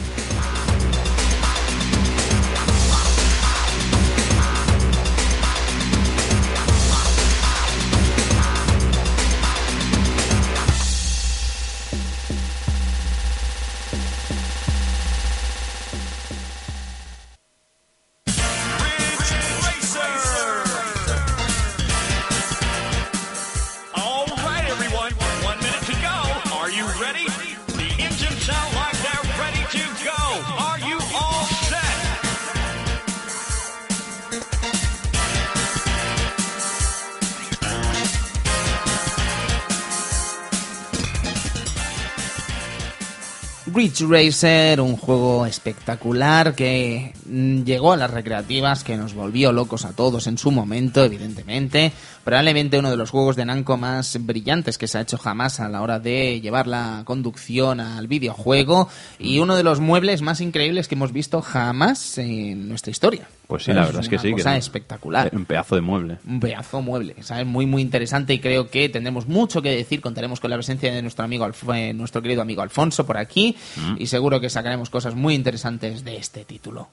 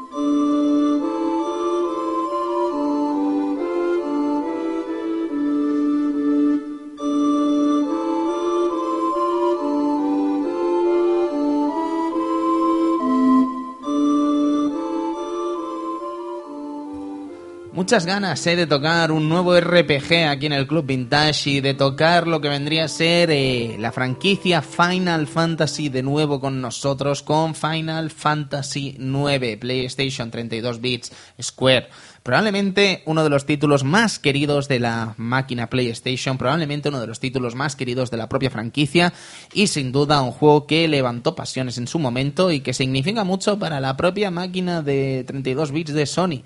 Vamos a tener mucho que hablar con este juego, vamos a disfrutar muchísimo hablando de esta maravilla compuesta por Square y compuesta por gente tan maravillosa como los que ya conocemos, Uematsu, Sakaguchi, lo vamos a pasar muy bien, va a ser muy interesante y me parece que va a ser uno de los programas del Club Vintage más, eh, más divertidos al menos de hacer y más divertidos de descubrir y de investigar sobre este título que vamos a tener durante mucho tiempo. Vamos a pasarlo muy bien con este Final 9, los Totalmente. garantizo, va a ser genial.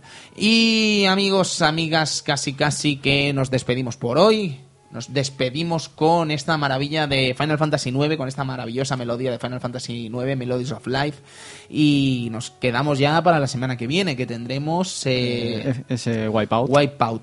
Eh, casi, casi que podríamos explicar lo que pasó con Shenmue. O al menos Mm. contar una versión muy resumida de lo que ocurrió con Shenmue esta semana. ¿No es mejor guardarlo para Arcadia? Sí, eh, sería más gracioso para Arcadia, pero sin duda los que merecen Una la explicación. explicación son los del Club Vintage. También, también. Y es que, digamos que fuimos a grabarlo este sábado a Play Games and Cars, como ya sabréis, le- se puso en internet, de hecho, se confirmó que lo íbamos a grabar, sí, sí. Y de camino al Play Games and Cars nos encontramos, es que no sé si explicar esto, pero vamos, que nos encontramos a una persona en el suelo eh, en mal estado eh, que se había caído, que tenía de hecho una brecha en la cabeza y tal, y que tuvimos que llevarlo, tuvimos que atenderlo, tuvimos que llevarlo a su casa, que vivía cerca de Play Games and Cars, y bueno, una historia, una historia que no os la creeríais, pero que nos, eh, no pudimos hacer el programa. Al final estuvimos tres horas esperando asistencia eh, por parte de familiares y era una persona que no se podía quedar sola en su casa.